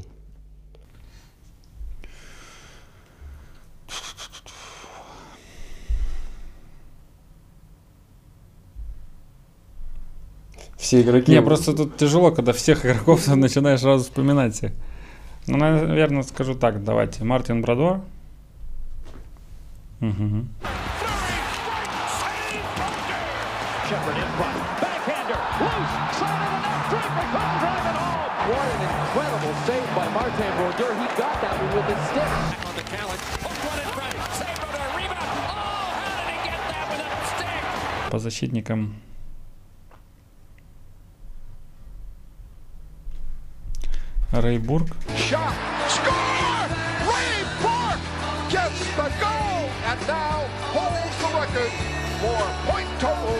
As a Bruin. Брайан Лич. Brian Leach driving to the net. Flips and he scores! Наверное, Грецкий. Gretzky to trailer. Gives it to Gretzky. Right side to McSorley. Back in front to Gretzky. He scores! Wayne Gretzky's NHL record. Айзерман. goals and 155 points in 1988-89 when he won the Lester Pearson Award as the most outstanding player as voted by his peers. И Макдэвид. LA territory, and the big line that Louis mentioned is out there, and here's McDavid scores! Answer time for the Oilers! Молодой дровая. Нормально, нормально. Макдэвид, тяжело против него рубиться? Ну да, он очень хорошая техника катания, быстрота ног. Поэтому очень тяжело, тем более сейчас он еще так мясом объелся, если первые года он так еще был все равно мальчиком. Когда ключицу еще сломал. Да, да, да, сейчас видно, что он материал прямо, и видно, что стал сильнее, мощнее, даже когда вылазит, кто-то пытается там, раньше могли как-то передавить, а сейчас он за скорости и за силы видно, что он уже может продавить, поэтому он сильно-сильно добавил и очень, конечно, молодец, хороший игрок. Теперь эту машину вообще не остановить. А, из-за чего Дима Орлов сменил агента перед драфтом НХЛ? Угу, какая информация интересная. А, ну, потому что прошлый агент вообще ничего особо не делал. Кто у тебя был? Я не буду говорить имен. А, и а с Марком Гандлером мы познакомились как раз перед драфтом на чемпионате мира юниорском. Не Дэн у тебя был? А? Не Дэн? Не, не, не. Да, Дэн, мне кажется, еще агентом не был. Сколько Дэн работает агентом?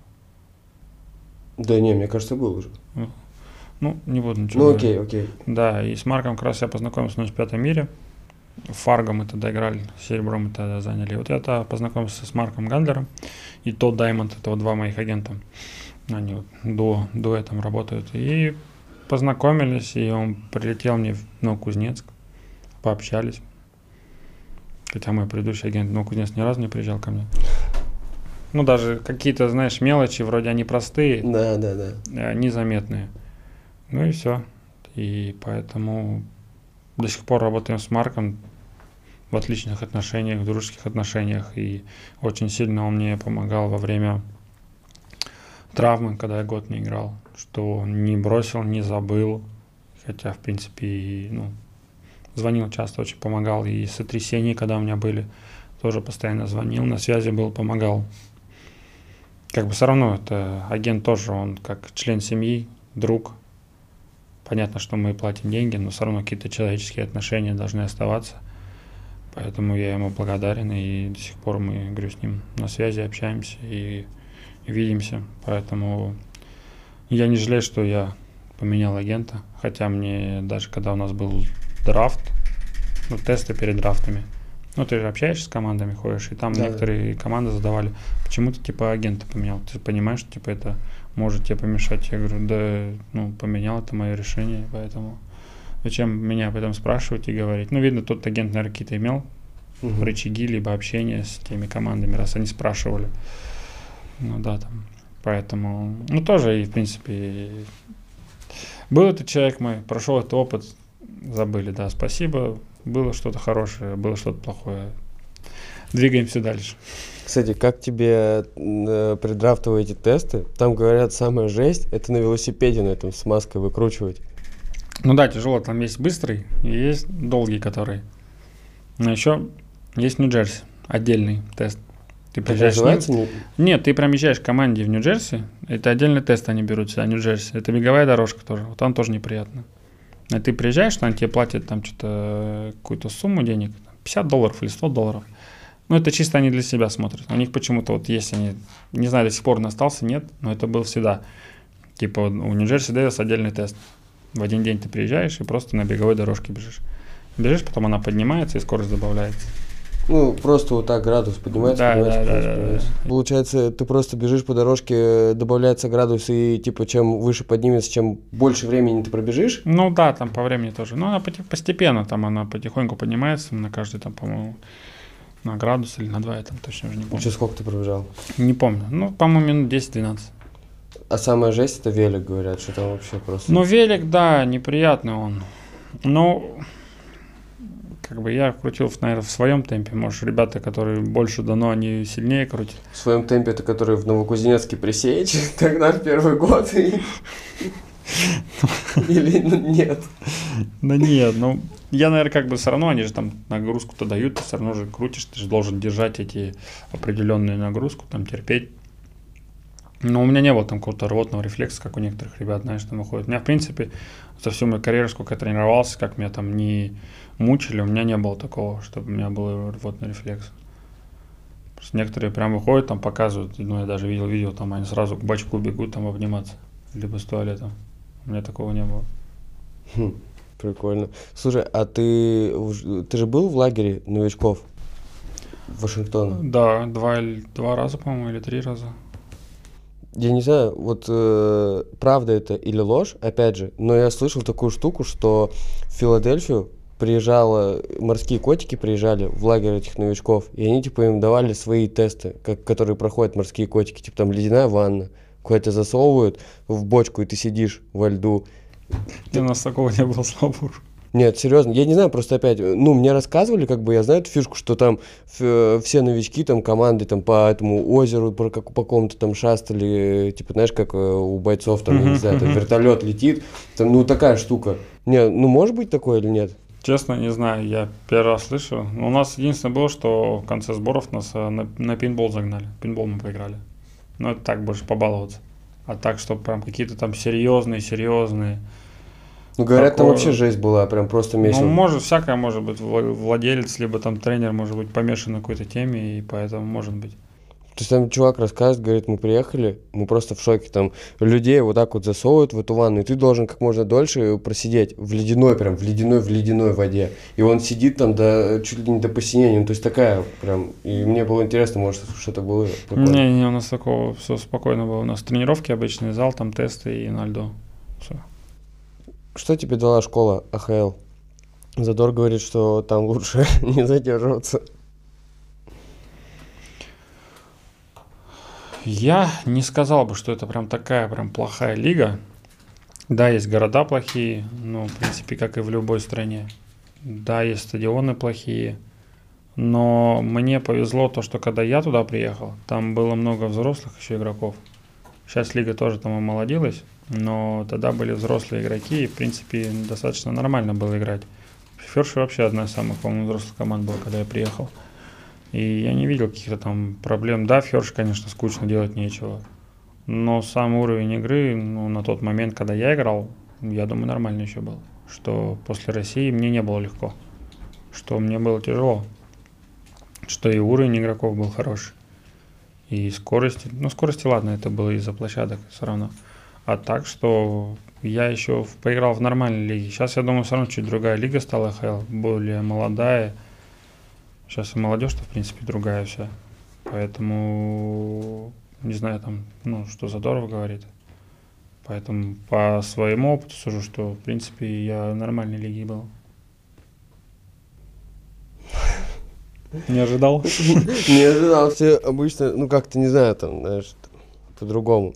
Ну там жестко, жесткий хоккей. Нет, там жесткий хоккей, там жесткое расписание, когда ты три игры подряд играешь, ты выходишь на третью игру, там ты вообще не понимаешь, где ты находишься, и там не до игры особо. Да, это тяжело, конечно. Я тоже, когда первый раз приехал, я за 9 дней 7 игр сыграл. Это тоже, конечно, не кайф. Просто если брать уровень хоккея, то я бы не сказал, что там все плохо. Да, там есть древолазы, которые там могут подраться, но со мной там никто не будет драться, потому что я им не нужен. Да, кто-то мог мне силовой прием провести, но в принципе также и в тебе могут голову отрубить, и по, также и подраться с тобой. Просто где-то там больше работяг и где-то больше, меньше, меньше мастерства.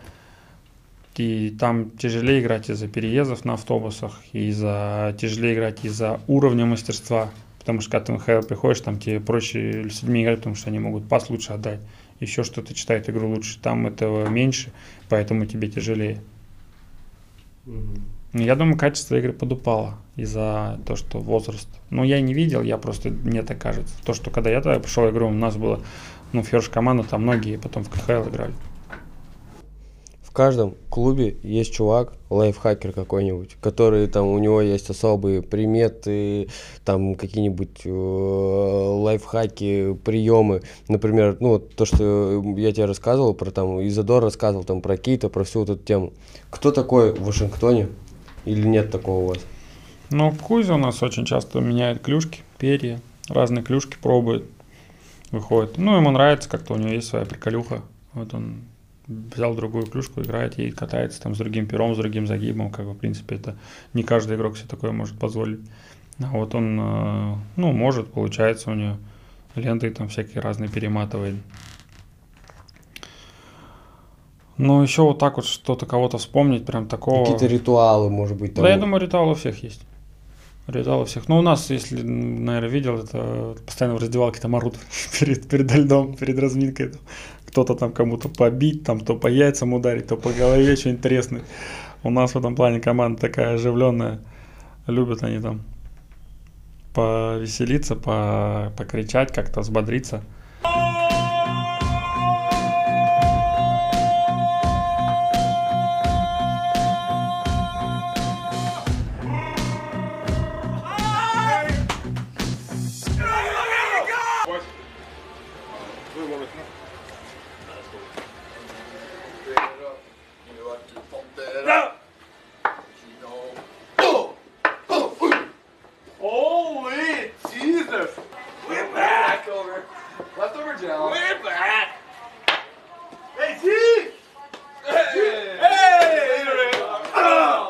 Этом году вообще смешно доходило то, что у нас раздевалки были.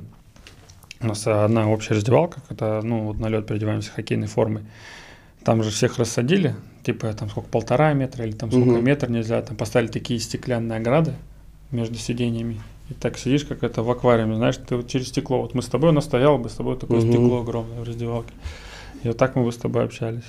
Типа надо в маске сидеть, потом еще у нас какие-то там лампы специальные повешали, которые типа убирают всякие микробы. Другая команда вообще сидела, где там телевизор у нас, там их тоже садили, шкафчики поставили. На выезде, конечно, не так было, но вот типа на домашних играх у нас вот так было. Что у тебя вот такой аквариум, ты сидишь вот так вот думаешь, «Блядь, когда это все закончится. Ну, до- до- доходило до таких, конечно, глупых моментов. И понятно, что хотят как-то остановить это, да, заражение, все. Но до каких-то моментов это доходило до такого смешного, что это просто уже надоедало. Абсурд. Ну, лига сделала правила, и все должны этим правилам следовать, поэтому выбора у нас особо не было. Можно рассуждать, обсуждать, но они так решили, так делали, поэтому э, также и каждый день мы тесты сдавали, эти ездили, даже выходной день.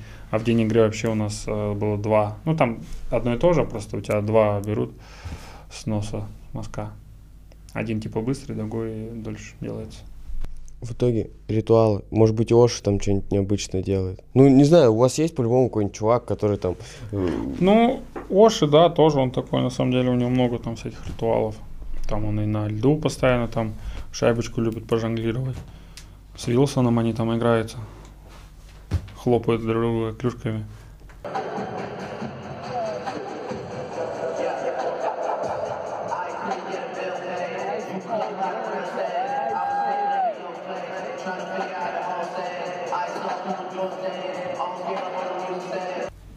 Ну, у кого-то есть деревянный шарик, любит поводиться перед, а, как разминка. Ручки размять. Да, да. Ну, там в футбол играют ребят. Ну, я думаю, это, в принципе, это у всех футбол. Кто-то там на массаж ходит, кто-то ничего не делает, просто и телек смотрит. Обычно вторые вратари в основном. В носу ковыряется, ничего не делает. Он такой, так, что там я сегодня? А, второй. Но у нас это было с Самсоном, когда он не играет, а, там броски одни. Сначала бросает первому вратарю, который играет, а потом второй выходит. Ну и вот мы это... Ну, всегда там играем между собой, там что-нибудь, на что-нибудь. Ну, обычно просто друга душили. Материли, душили, что типа ты вообще слабый, там в таком роде. Потом мы что-то под конец сезона думаем, давай что-нибудь придумаем. Решили придумать кубок какой-то. Думали сначала какой-то самовар с Марьей там с ресторана русского взять, либо еще что-то статуэтку какую-то. Так мы не пришли к этому. Потом думали на ящик пива играть. Тоже не пришли к этому что-то. Но так как постоянно играли, и, ну, я думаю, в этом сезоне продолжим что-нибудь. Надо уже реально что-нибудь придумать, кубок такой, как возить небольшой, перево- перевозить, чтобы в команду, ну, в поездку. У тебя какие ритуалы, как ты готовишься к играм? Твоя рутина ежедневная, что делаешь? Ну, я обычно спокойный, стараюсь не распыляться. Ну, со временем я поменялся. Раньше я вообще мог там не разговаривать. Сейчас как-то я проще к этому стал С людьми относиться. вообще? Да нет, ну просто там ответить можешь, там, ну, вообще минимум всего. А сейчас как бы стараюсь все равно проще к этому относиться. И вообще стараюсь что-то каждый год убирать, чтобы не ходить постоянно, не думать, а что я делал вчера или позавчера. Ну, бывают такие загоны все равно у спортсменов. И спокойный раскат, когда там прошел, потянулся, либо там какой-то массаж, потом домой обед, поспать обязательно, и уже на игру спокойно едешь. Там в раздевалке у меня обязательно кофеек, шоколадочка. Это обязательно, это обязательно. Не, у нас там есть э, протеиновые шоколадки. Это вот у меня обязательно кофеек, шоколадочка перед игрой, потому что я, в принципе, обедаю немного, но и потом ничего не ем. И во время игры, вот я, кстати, стал последние два года, я стал перекус какой-то делать, либо там банан, либо апельсин. Так до этого раньше вообще ничего. Но вот шоколадочка с кофе, это у меня самое любимое. Классика, Когда. Самсон говорит, и говорит, что, я говорю, сейчас мое самое любимое время перед игрой. Он говорит, что такое, кофеек, шоколадочка перед собранием. Но какие-то там, не знаю, особый плейлист, особая дорога, конек справа. Не, я, кстати, ну, был как-то время, что музыку как-то, да, я старался одну и ту же включать, потом нет, я просто в телефоне включаю и рандом ставлю музыку, и она просто мне играет. Ну, не нравится, я переключил. Дорога тоже там, в принципе, у нас одна. Ты там выезжаешь, по 66-й платной дороге едешь, потом как раз вот ты доезжаешь до моста Вашингтоновской, заезжаешь на мост и по Constitution. Там плохо, если что, пробка, либо какие-нибудь на вот этой Constitution, это как раз вот где монумент стоит, Белый дом, это вот эта улица вся, она идет. Там просто бывает э, много туристических автобусов, бывают пробки. Иногда можно, надо, надо как-нибудь объехать там просто. Чуть по другой э, дороге. Ну, занимает, может быть, так же время, просто там просто светофоры. Тут тоже светофор, но она просто прямая идет дорога. А еще плохо, когда если президент летит, все, они ставят сразу машины, и как раз вертолет прилетает. Mm-hmm. Прям к Белому дому летит, и лететь нельзя, и, ой, ехать нельзя. И ты можешь застрять так прилично. Либо там какие-нибудь протесты, тоже возле этого монумента, ну, который карандаш такой большой монумент напротив Белого дома, там тоже бывает что-нибудь. В этом году-то вообще же дурдом был, мы как-то поехали возле Капитолия, там тоже проехаться, посмотреть. Там же все огородили, но вот когда в Капитолии-то там забрались да. люди, то там же вообще жесть была. И все, и там все огородили, все ограды, там не, нельзя ходить, с автоматами стоят, там ну, вообще ужас такой. И так пандемии-то народу нет, а тут еще, еще с автоматами все стоят, все боятся. И все, потом как раз мы уже, по-моему, уехали на чемпионат мира, и там как раз тоже случилось, как раз вроде начали ослабление делать, и там какой-то чувак в мента врезался, тоже там нас разбило его тоже. Это хлопнули тоже этого, который на, за рулем был. Дурдом какой-то, люди с ума, конечно, сходят, к сожалению. У вас, кстати, с прошлого сезона пошла фишка «Лучший игрок получает налобную какую-то повязку». Да, да, да. Это кино или сериал был про каратистов. И вот там один был типа черная повязка, это, по-моему, как он был хорошо оборонялся, а белый был типа атакующий. И вот тренер, э, типа, ну, когда думал, ну, это все рассказывал историю перед, как вручать. Вот я думал, что там сделать какую-то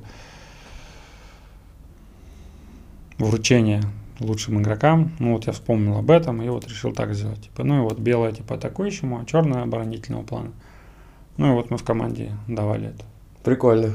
Ну да, но на самом деле каждый год что-то, какая-то приколюха новая у тренеров есть. И на самом деле такая, ну, весело, как бы, когда тренера подходят с чем-то интересным и там тоже плов какие-то на майке прикольные делают, да, там у нас делали иногда, один раз было слово вместе, да, together, и угу. все игроки, которые с разных стран, и, ну, сделали, например, швед, вот, по-английски, по-русски, по-шведски, там, по-чешски, по-немецки. Вот это слово together, оно только с переводом было, и так на всех майках было написано. Ну, и типа тут спереди mm-hmm. capitals, а сзади уже слово на разных языках. Но это все. Один раз было, поехали мы тоже на какую-то армейскую базу Вашингтоном. А, ну, там показали нам все места, какие там у них есть, где они там учатся, где там что-то еще они делают. Ну и потом сели в автобус, принесли два ящика с пивом. И также пиво было с разных стран. Ну, кто в команде есть каких стран, то и пиво было. Там было и Балтика было, и там и немецкое, и чешское, и американское. Ну, тоже так прикольно тренера подошли с таким подходом. Как тебе на военной базе на этой? На самом деле интересно было. Как бы это тоже вот, ну, тогда это было при Троце. Интересно было там тоже какие-то моменты нам показывать. По-моему, еще мы на либо на ЦРУ или на FBI мы ходили, тоже интересно было. Как-то у меня вот эти два момента все вместе как-то смешалось, я вот четко не помню. Помню, что мы как-то один раз на какой-то самолет заходили, учебный, что-то там смотрели. Потом помню, а собака, когда обучает, когда одеваешь такую куртку здоровую, толстую. Да, да, да. Да, и овчарка кидается. У нас даже в команде кто-то это делал ну, одели, да, тоже, ну, как с подстраховкой, прям, говорит, собака так это впитывает, ну, вкусывает прям, и говорит, ну, чувствуешь, что не доходит, но хватка, говорит, вообще огонь, говорит, прям не отпускает. Стрёмно. Ну да, да, я говорю, я не пошел, нафиг надо. Еще не туда гонить, что делать потом. Еще что запомнилось. Просто интересно, на этих э, FBI это ФБР, да, которые? Да, да, да, да, да. Ну, вот, по-моему, ФБР. ЦРУ. ФБР, ну это же вообще прикол. Я вот не помню, либо ФБР был, либо ЦРУ. По-моему, там э, вот какая из них, я вот не помню. Либо мы на обеих были базах. Я вот уже говорю, вот это мне прям плохо все это в одно, в одно смешалось. То, что вот одной на военной базе были, и у нас как раз тоже вот на военной базе было и потом мы играли игру с э, Торонто как раз на улице. Это тоже там USA Navy, по-моему, институт, по-моему, колледж, там они учатся, и там вот футбольная арена. И вот мы там на улице с Торонто играли. Как раз год Кубка, когда мы выиграли, по-моему, в 2018 Тоже прикольная игра была. Это как раз первая игра. На двух я был, на одной я не играл, травмированный был, а вот эту игру я играл. Мы еще такие садимся на лавку, там такая лавка с подогревом, на улице холодно. Но был лед, конечно, шикарный. Такой я на таком льду еще никогда не катался. Просто был прям... Ты вот катишь, и тебе легко. Обычно там, знаешь, он мягкий, крошится, а тут вот ты прям толкаешь, и у тебя толчок, шайба как едет. Бросаешь, кажется, сильно. Бросишь, и кажется, как там умираешь. И такая...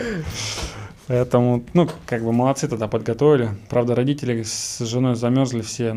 Вообще очень холодно было. Но нам было прикольно. Ты выступал на двух юниорских чемпионатах мира. Э, один вы проиграли 0-8 Канаде, а второй 0-5 американцам э, в финале. Э, и если, например, посмотреть на составы этих команд, то там можно увидеть внука экс-губернатора Челябинска. На тот момент много блата было в сборных? Я скажу так. По 90-му году, скорее всего, да. По 91-му нет. Как, как относились вообще к блатным э, на тот момент? Просто сейчас уже как-то все равно дедовщина сходит, вот эти мужики уходят, которые там могли поддушивать. Сейчас как-то, мне кажется, проще, потому что все идет на омоложение. А вот раньше и блатных, наверное, душили как-то по-другому в коллективе к ним относились. Да я, кстати, не сказал, что тогда как-то это... Мне кажется, парни нормальные были в то время. Как-то вот не было такого прям... Были, может быть, какие-то такие прям неприятные невоспитанные. А вот, ну, в том же вот не было таких проблем у ребят. Они нормальные все были, адекватные. Ну, то есть вы же понимали, что если чувак там блатной приходит, то вы из-за него там могли проиграть, потому что он там какой-нибудь ответственный момент. Ну, такого не было. Там особо, если что-то было, то как бы не, не играл. В ответственные моменты не пускали. Ну да, да, да. Нет такого, чтобы как бы... Конечно, я удивился на то время, что такое может быть сборная, но был один человек, по-моему. Ну, это, слушай, бывает. В финале же мы играли. Мы же канадцев выиграли в группе, а в финале проиграли вот по, в Казани, когда это было. И я вот, ну, на этом, на, в Америке, когда по своему году мы проиграли американцам, нас, конечно, там чуть подзаслуживали. Фарго мы играли. Тут как раз, ну, с агентом я познакомился тогда. У нас так хорошая команда была. Жалко, серебро. Два подряд года серебро. У тебя три бронзы чемпионата мира, два серебра юниорского чемпионата мира. Что, э, что приятнее, выиграть в бронзу в матче за третье? Точнее, что неприятнее, э, бронзу или вот проиграть в финале? Что для тебя лучше? Лучше выиграть золото. Да на самом деле так тяжело ответить. Конечно, всегда охота выиграть последний матч. Как-то меня просто спрашивали, и я как-то думал, ну обидно, конечно, в финале проиграть, а тут ты вроде бронзу выигрывал, хотя, по идее, серебро-то лучше бронзы. Но, наверное, лучше бронзу выиграть, ты все-таки закончишь турнир на какой-то позитивной ноте. Но тут, я говорю, тут камни о двух концах. Вроде ты в финал не вышел, да? Ну да, да. А тут, э, ну, вроде ты последний матч вышел. Не знаю. Главная медаль есть. Известно, что перед молодежным чемпионатом мира у тебя и Тарасенко Брагин спрашивал, типа, Панарина брать или нет, но об этом писали как-то, и вы такие, да, брать. Что на тот момент в Панаре привлекало? Ну, мы общались Перспективку-то видели Не, мы хорошо вместе общались. У нас какая-то такая варка была вместе, постоянно варились, постоянно общались. Поэтому и как друзья. Слово. Брат за брата. Ну да, да, так получилось, что мы замолвили словечко за него, и он стрельнул в финале. До сих пор стреляет. Благодарочку ждете, да? Да, забывают люди. Поднялся, забыл. На Кубке мира тогда в шестнадцатом году вы играли против этой просто монструозной Канады, где играли просто звери. Как считаешь, на Олимпиаде, если все сейчас сложится и НХЛ действительно поедут, как есть у нас шансы обыграть, потому что там, ну, реально, уже как бы люди выросли, там уже и Макдэвид, и все.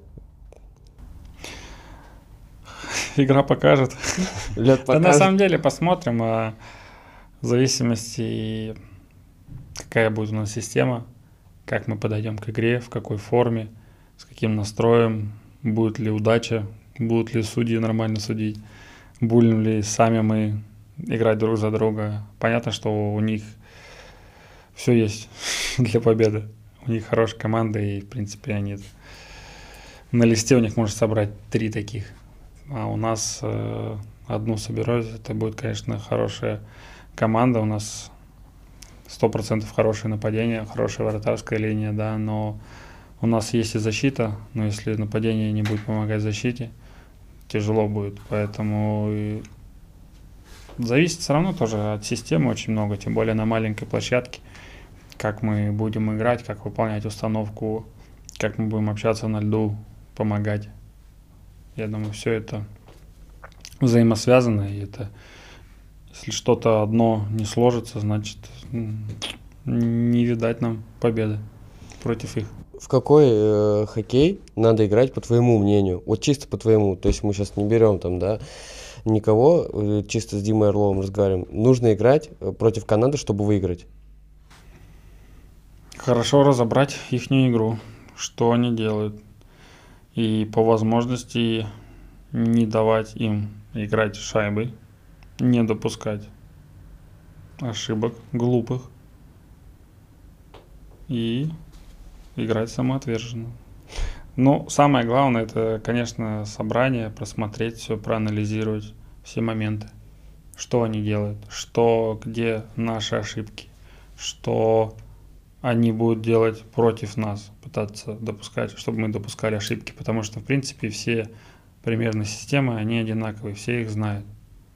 Конечно, когда в зоне атаки уже идет игра, это уже больше импровизация, мастерство, техника, но когда ты проходишь какой-то момент, если у тебя один игрок выпал, то значит система рушится. Этого надо не допускать. Надо стараться всегда, чтобы это была система, чтобы команде было тяжело зайти в зону. Также, когда идет отбор шайбы, чтобы игроки быстро накрывали, чтобы у них не было времени. Понятно, что если ты устал, то лучше иди меняйся. И тогда уже там от говорится, там, ну, уже станем в красную зону, да, в среднюю зону на красной линии, да, и дождемся, когда они приедут. Либо, если есть ну, возможность активно, лучше идти активно. Все равно любой игрок ошибается. Никто идеально не играет. И когда если игрока прессингуют, его бьют, на нем висят постоянно, он чувствует на спине сбоку игрока, это нервирует. Поэтому от этого уже психология начнет допускать ошибки. Поэтому много разных моментов, как тренеру нужно объяснить игрокам, и как игрокам нужно понять игру. Поэтому очень много всего. Дмитрий Орлов. Э, с нами был Дмитрий Орлов, главный тренер сборной России. Ты классно делаешь мельницу. Э, это прием. Ну, он довольно-таки рискованный, потому что можно как бы и на две уехать. Если чуть-чуть там ниже посядешь, то будет подножка. And.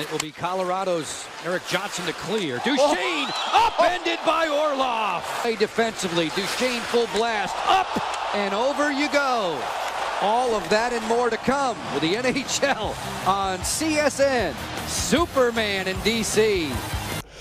Как ты учился его делать? Потому что кто-то рассказывает, там, что за счет хоккейного IQ нужно э, прочитать ситуацию, создать такой момент, как бы все рассчитать, чтобы вовремя это сделать. У тебя как? У меня получилось это в детстве первый раз. И получилось это достаточно случайно. Том плане, что ты откатываешься. Ну, как у меня происходит, допустим, силовой прием как я его делаю, как я, что я пред, пред, предвижу, да. А, допустим, если игрок катится со стороны, я ему, в принципе, даю возможность, показываю своим телом, что даю ему поверить, что он туда пройдет. И показываю это им своим телом, что он может шайбу сюда прокинуть. Но тут главное не переждать и не опоздать. Как раз ты, потому что ты делаешь этот риск, что если ты вроде как бы держишь это напряжение свое тело, только ты вот увидишь, что все, он пошел, все, значит он твой. Но бывает, что он чуть-чуть бывает пережидает игрок тоже, и тогда ты уже как бы начинаешь думать про другой момент, и в этот момент он тебя может и подпустить. То главное, чтобы если ты это делаешь, движение, ждешь до последнего, но тогда у тебя должен быть второй выход что если он туда не пошел, тогда ты просто его загоняешь в борт, допустим, чтобы ты ему в середину, ну, допустим, этот с Дюшейном, да, мой хит, Я ему дал поверить, что в центр он меня обыграет. Что он меня прокинет спокойно, потому что я уже развернулся. Что я повернул свое тело, я не откатывался просто. Что как бы я чуть-чуть тело дал, что он мне либо под клюшку, либо в между ног может подпустить. Как бы я его туда заманил, направил. Поэтому так получилось. Но если бы он показал влево и вправо сразу, то все. Меня бы не было, он бы вышел в ноль бы. Поэтому я говорю, что здесь очень такая грань маленькая, и можно про... промахнуться, и тебе забьют гол и посадят. Либо ну ты просто будешь выглядеть дураком.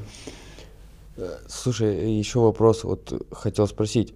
Задор рассказывал о том, что он получил от своего контракта, за исключением эскроу и всей остальной фигни, 25%. В Вашингтоне этот процент больше? Именно 20% он получил зарплаты или 25% забрал у него налог? Нет, 25% э, он получил. От Зарплаты свои. Да, да. То есть все остальное там на это, на то, на эскроу. Ну да, достаточно очень много уходит.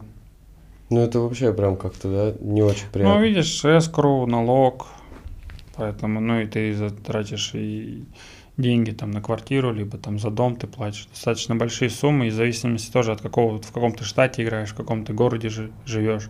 Это тоже немаловажно. Сколько ты тратишь на жилье, потому что большой город сразу дороже недвижимость, меньше город меньше. Поэтому, ну и по твоему уровню тоже жизни, как ты хочешь жить, либо там ты шикуешь, либо ты живешь попроще, ты тоже ты должен корректировать, как ты хочешь, куда ты хочешь тратить деньги, чего ты хочешь в будущем видеть про, просрать все или от, откладывать деньги, да, и тратить их с умом. Поэтому это у каждого по-своему, каждого своя жизнь. Но то, что там налоги большие, да, это есть. И, конечно, наверное, Флорида в этом плане самая удобная, да, там самые маленькие налоги. В Вегасе вообще, по-моему, штатного налога нету. Поэтому, ну, тут тоже ты же не можешь постоянно выбирать свою команду, где ты хочешь играть. Ой, я поеду сюда, потому что здесь надо налоги да. платить, либо это. Поэтому что есть, то есть. Это такие законы, такие правила. В Канаде тоже самые большие, наверное, налоги, которые ты платишь. Поэтому Поэтому иногда люди, возможно, и подписывают там большие контракты, да, потому что знают, что там, ну, дают такую возможность, да, чтобы знают, что большой налог и много денег отдаешь. Я думаю, к этому все привыкают все равно. Ты, если ты играешь в лучшей лиге мира, тебе не надо сборы проходить, тебе не надо на базе жить. Есть свои плюсы. За победу в чемпионате мира тебя наградили, вас наградили орденом почета.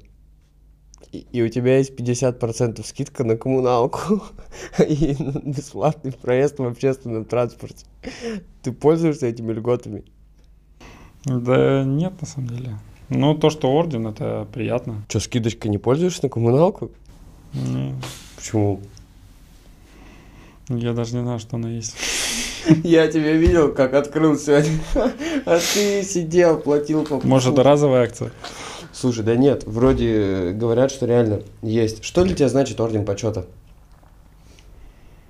Ну, просто то, что заслуги какие-то мы достигли чего-то для страны, все равно выиграли чемпионат мира, да, и это определенные регалии, которые даются за что-то, за вклад какой-то, и поэтому они у меня все сохранены дома, лежат. И вот я сейчас ну, в Кузнецке, они у родителей лежали, я смотрел их. Ну, приятно видеть, что есть какие-то корочки и ордена, и то, что заслуженный мастер спорта, это приятно все равно. И не хотелось, чтобы их как-то обесценивали, наверное, в нашей стране. Видос в твоем инстаграме, ремейк на «Один дома», который ты снимал.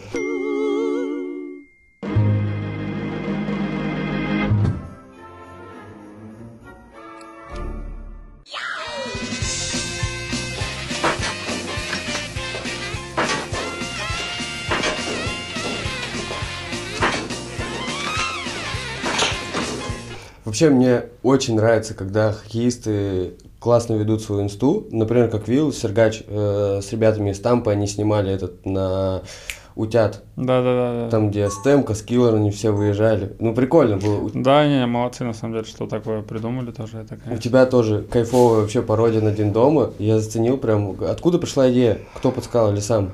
Не, не сам, это Коля, человек, которым я работаю, да, он, в принципе, как раз это был карантин, как раз мы только прилетели в Америку, начали с ним работать, как раз на, чтобы развивать Инстаграм, потому что, в принципе, ты это сам понимаешь иногда, но иногда самому это тяжело сделать, следить за этим постоянно, все равно надо какое-то время уделять этому, поэтому вот мы решили вместе работать, и это вот его была идея. Поначалу я, конечно, сказал, ну, не знаю, для меня это было тяжело все сделать, и я еще был как раз один, ну, получилось, и я снял, и так посмеялся, в принципе. Да и я тоже посмеялся. Супруге потом послала, она тоже сказала, что нормально. Зачет можно выставлять. И так, да, на самом деле, и в команде ребят тоже обсуждали. Ну, тоже понравилось, и я на самом деле так удиви, удивился, что не было какого-то плохого мнения, либо там какой-то критики, все как-то одобрили, и хорошо, что так сложилось, и на самом деле, да, наверное, возможно, таких больше моментов надо делать вообще в спорте и спортсменам, и людям обычным это интересно, и, и фанатам тоже, которые знают спортсменов с одной стороны, а тут э, люди показывают какую-то другую сторону с юмором, и чем больше это будет развиваться, я думаю, в принципе, это уже развивается в многих аспектах, да, и много всяких разных программ, поэтому это IT растет, да, эти всякие программы, интернет, это просто люди жить не могут без телефона сейчас. Я как-то сидел, по-моему, телефон отдал э, на ремонт и сидел в кафе. Не знал, чем мне занять. Я уже где мой телефон? Потом сидел и так просто смотрел на людей. Просто было, ну, тоже как-то немного забыться, да, об этом телефонном мире. И, конечно, тоже иногда интересно. У нас было тоже как-то... У нас Миша Гробовский играл в команде в Вашингтоне. И мы сидели за ужином и такие сидим вчетвером, говорим, ну давайте, что, без телефонов посидим, кто первый телефон возьмет, и тот платит за ужин. И мы так кайфово посидели, мы, наверное, болтали прям постоянно, без ну, какие-то истории, там, выпивали, расслаблялись, прям так кайфанули, думаю, вот как бы все равно тоже надо ценить это время без телефонов, без всего, и когда просто посидеть, душевно пообщаться, как это было раньше, да, давным-давно, это тоже нужно помнить, потому что сейчас молодежь вообще вся в гаджетах, и это тоже, конечно, на самом деле грустно.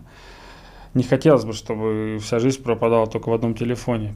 Все равно нужно на общение, нужно э, делиться опытом и общаться, поэтому прививать, наверное, нашим детям все равно надо меньше времени с телефонами, с айпадами, со всеми этими, а пусть больше лучше, как мы росли, наверное, да, где-то гуляли на улице и бегали друг за другом, играли в какие-то игры постоянно, и все равно жизнь, она одна, и все равно нужно краски видеть не на телефоне, а краски в жизни. Еще это дополнительная монетизация. Сергач рассказывал, что десятку как бы пост может стоить у игрока НХЛ в Инстаграме. Ты уже делал какую-то рекламу, нет, кому-то? Нет. Ни разу, по-моему, ничего такого не делал. Ну так, в Инстаграм иногда что-то прилетает, но я как-то это особо... Не, мон- не монетизируешь? Да, пока нет такого. Как если бы был более официальный запрос, как-то вышли, что-то спросили, поговорили, а так написать не доверяя. Ну, в директ просто пишут. Ну, да, да, да, такого плана. Здорово, Дима. У меня в кухне открылось. Ну, что там? Прорекламируй. Ну, с корешами с района. Что, забыл, что ли? Да, да, да, вот такого плана. В принципе, все, уже финал. Подходим к финалу. Ты, наверное, устал уже, да? Не, нормально. Нормально? А, плей-офф чемпионский. Вы начинали с 0-2 в серии с Коламбусом. Что поменяли перед третьей игрой? Ничего. Просто типа, нормально, парень, сейчас все да будет. Да нет, все понимали, переживали, что 2-0, грустно, что ну, с ребятами говорим, сейчас что, походу, это в сборную опять полетим на чемпионат мира русскими ребятами. Ну, на в игру и выходишь, все равно вот эти все мысли, они уходят, и адреналин, ты стараешься, борешься и стараешься играть на победу, а там уже как оно будет. В принципе, мы ту игру-то выиграли третью, в третьем овертайме. Забили они, я думаю, ну все, серия бы предрешена была. Я не думаю, что мы смогли с 0-3 отыграться. Поэтому какую-то зацепились за эту маленькую жизнь, да, 2-1 серии, и потом принципе, мы не дали шансов Коламбусу. Я думаю, мы прям очень хорошо играли, и как-то у нас пошла уверенность. И Холби у нас хорошо играл. Он же первые две игры как раз не играл, так как он концовку сезона не очень заканчивал, поэтому поставили Грубаура. Но потом он прям всю серию, конечно, отыграл с Коламбусом, да и вообще весь плов. Я думаю, большая, конечно, заслуга его в нашей победе в Кубке, потому что он был невероятен. Прям, ну, реально была уверенность, когда он стоял, прям за ним вообще не было ошибок. 7 июня 2018 года, пятый матч, 0,6 до конца. Тебя не было на поле, ты был уже на скамейке. Вот просто когда ты понимаешь, что там 6 десятых тебя отделяют от того, что твое имя окажется на Кубке Стэнли, и ты просто вписываешь, ну вы вписываете себя в эту историю. Вот о чем ты сидел и думал, типа, быстрее бы время прошло, или там, не знаю, флешбеки какие-то, ё-моё, там, блин. Я стоял с Карлсом, я прям помню, я прям держал за плечо, и у меня уже чуть одна нога не была перекинута на лед. Там еще как раз проброс был, я уже хотел, просто не слышал, я уже хотел бежать, радоваться. Он говорит, нет, стой. Я такой стою, ну и уже смотрю сбрасывание, и все, и когда уже происходит бросок, там Орпик заблокировал, все, сирена, и все, и уже тогда я бежал, я уже там смотрел фотографии, когда там с ворота сшибли, я даже этого не помнил как мы там что прыгали, радовались, я вообще этого не помню. Помню, что вот когда стояли, ждали кубок, когда вот Саша взял кубок, потом поехал, и все, мы потом поехали, езд, ну, ездили к сек- сектору, где ну, наши родные сидели.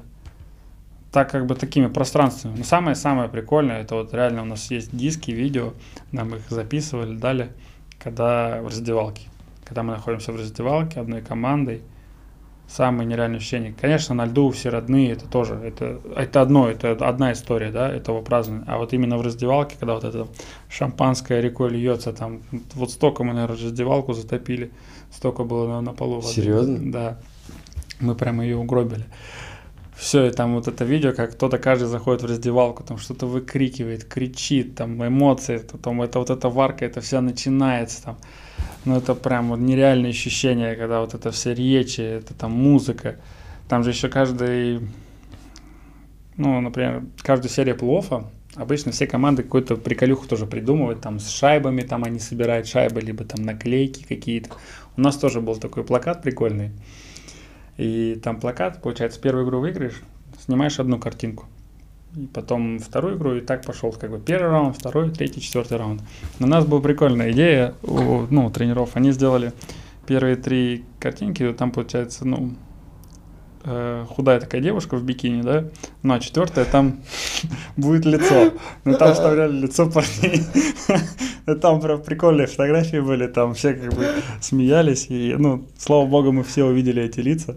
И у меня до сих пор фотографии есть, конечно, это, ну, круто, это памяти команды, да, конечно, останется, но все равно это, вот эти, говорю, эмоции, там и в, в душ ходили ребята с этим кубком, и у нас тоже такая, это, ну, интересно, когда кубок выиграли, все, я уже переоделся в автобус, сидел там, сижу, праздную, и у меня звонок от Тарасенко Володи, пропущенный. Ну и все, я увидел, но мы с ним очень хорошо дружим. Я ему звоню, перезваниваю. Он такой, о, ничего себе, звезды позвонили, о, перезвонил, не забыл друга, такой говорит. Я говорю, спасибо большое, Володь, все такое. На следующий год он выиграет кубок. Я думаю, я проверю его. Я позвонил, он мне тоже ответил, тоже поговорили, он в раздевалке был, как раз праздновал, но это.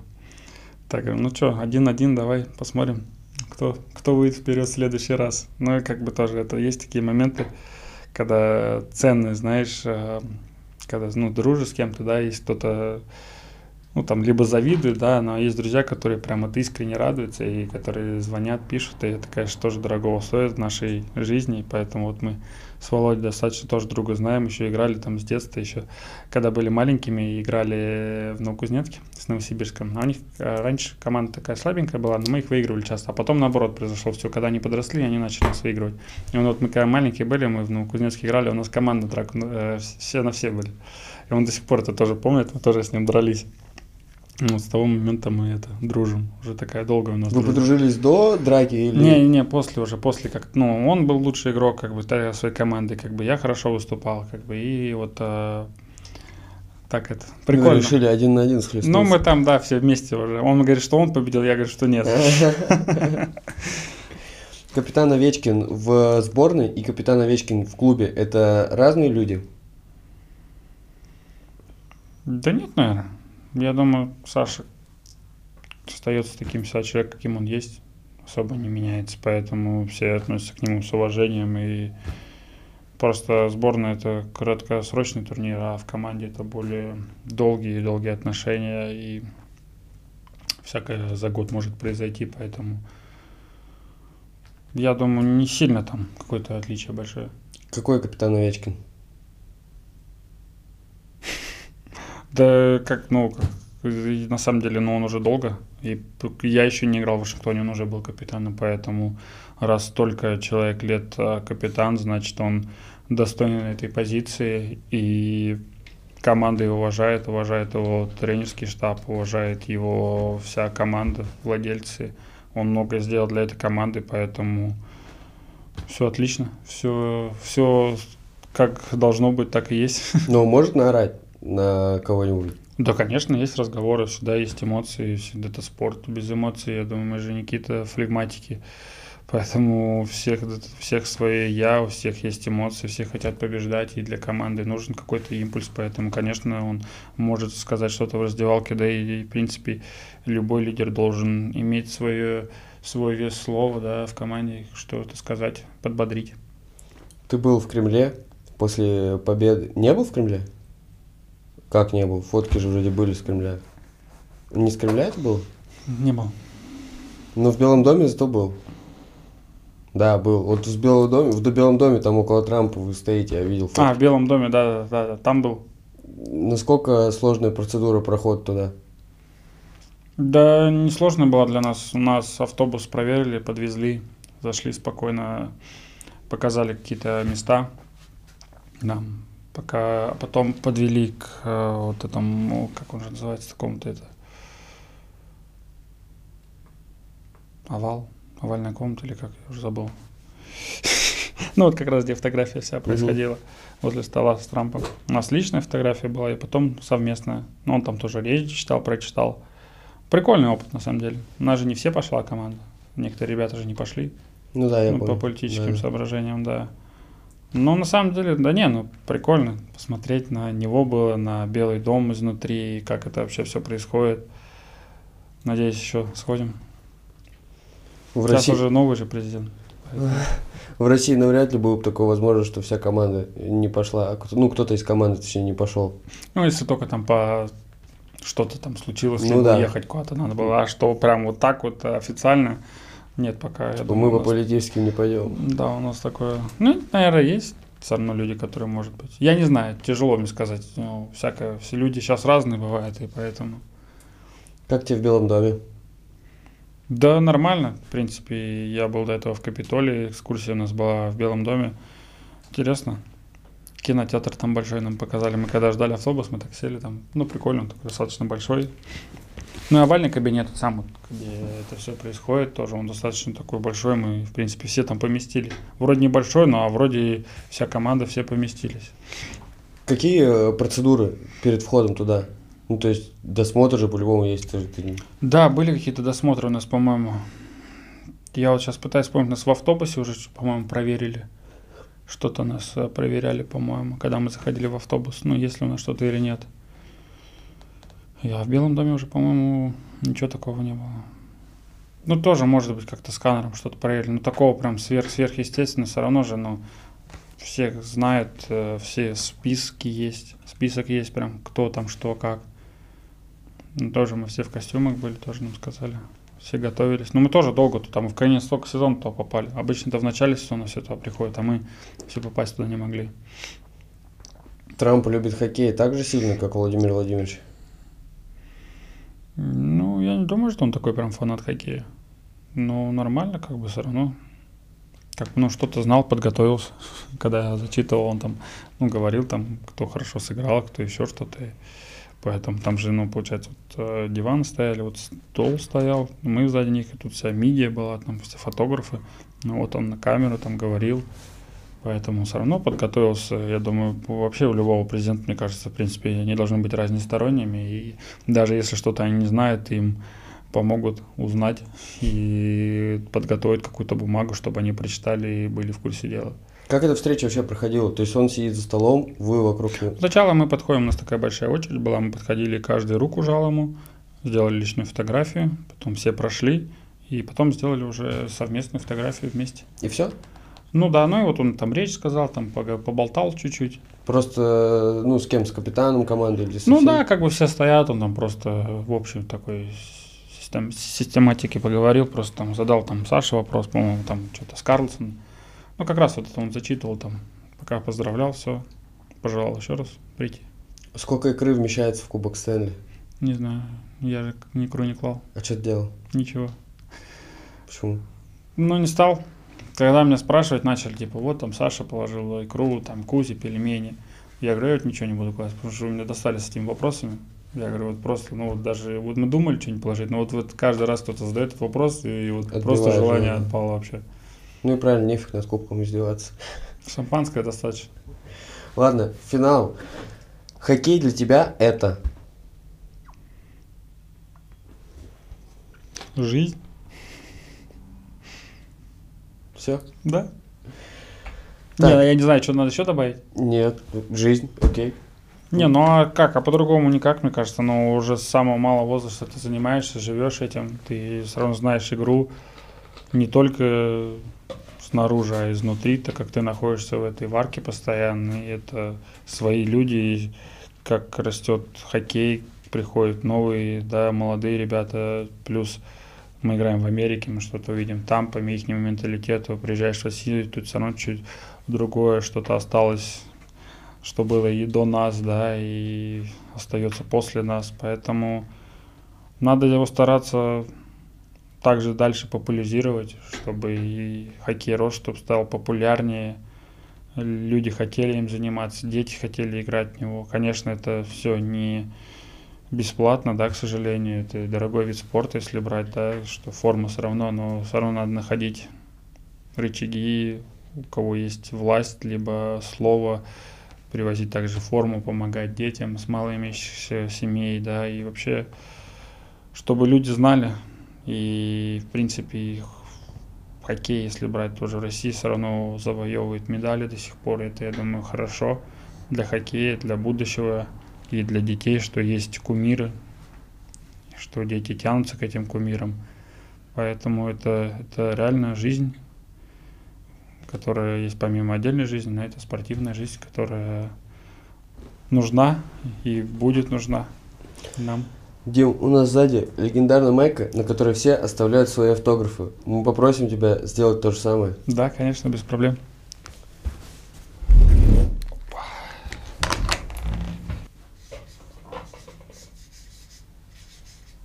Интернета ж нет.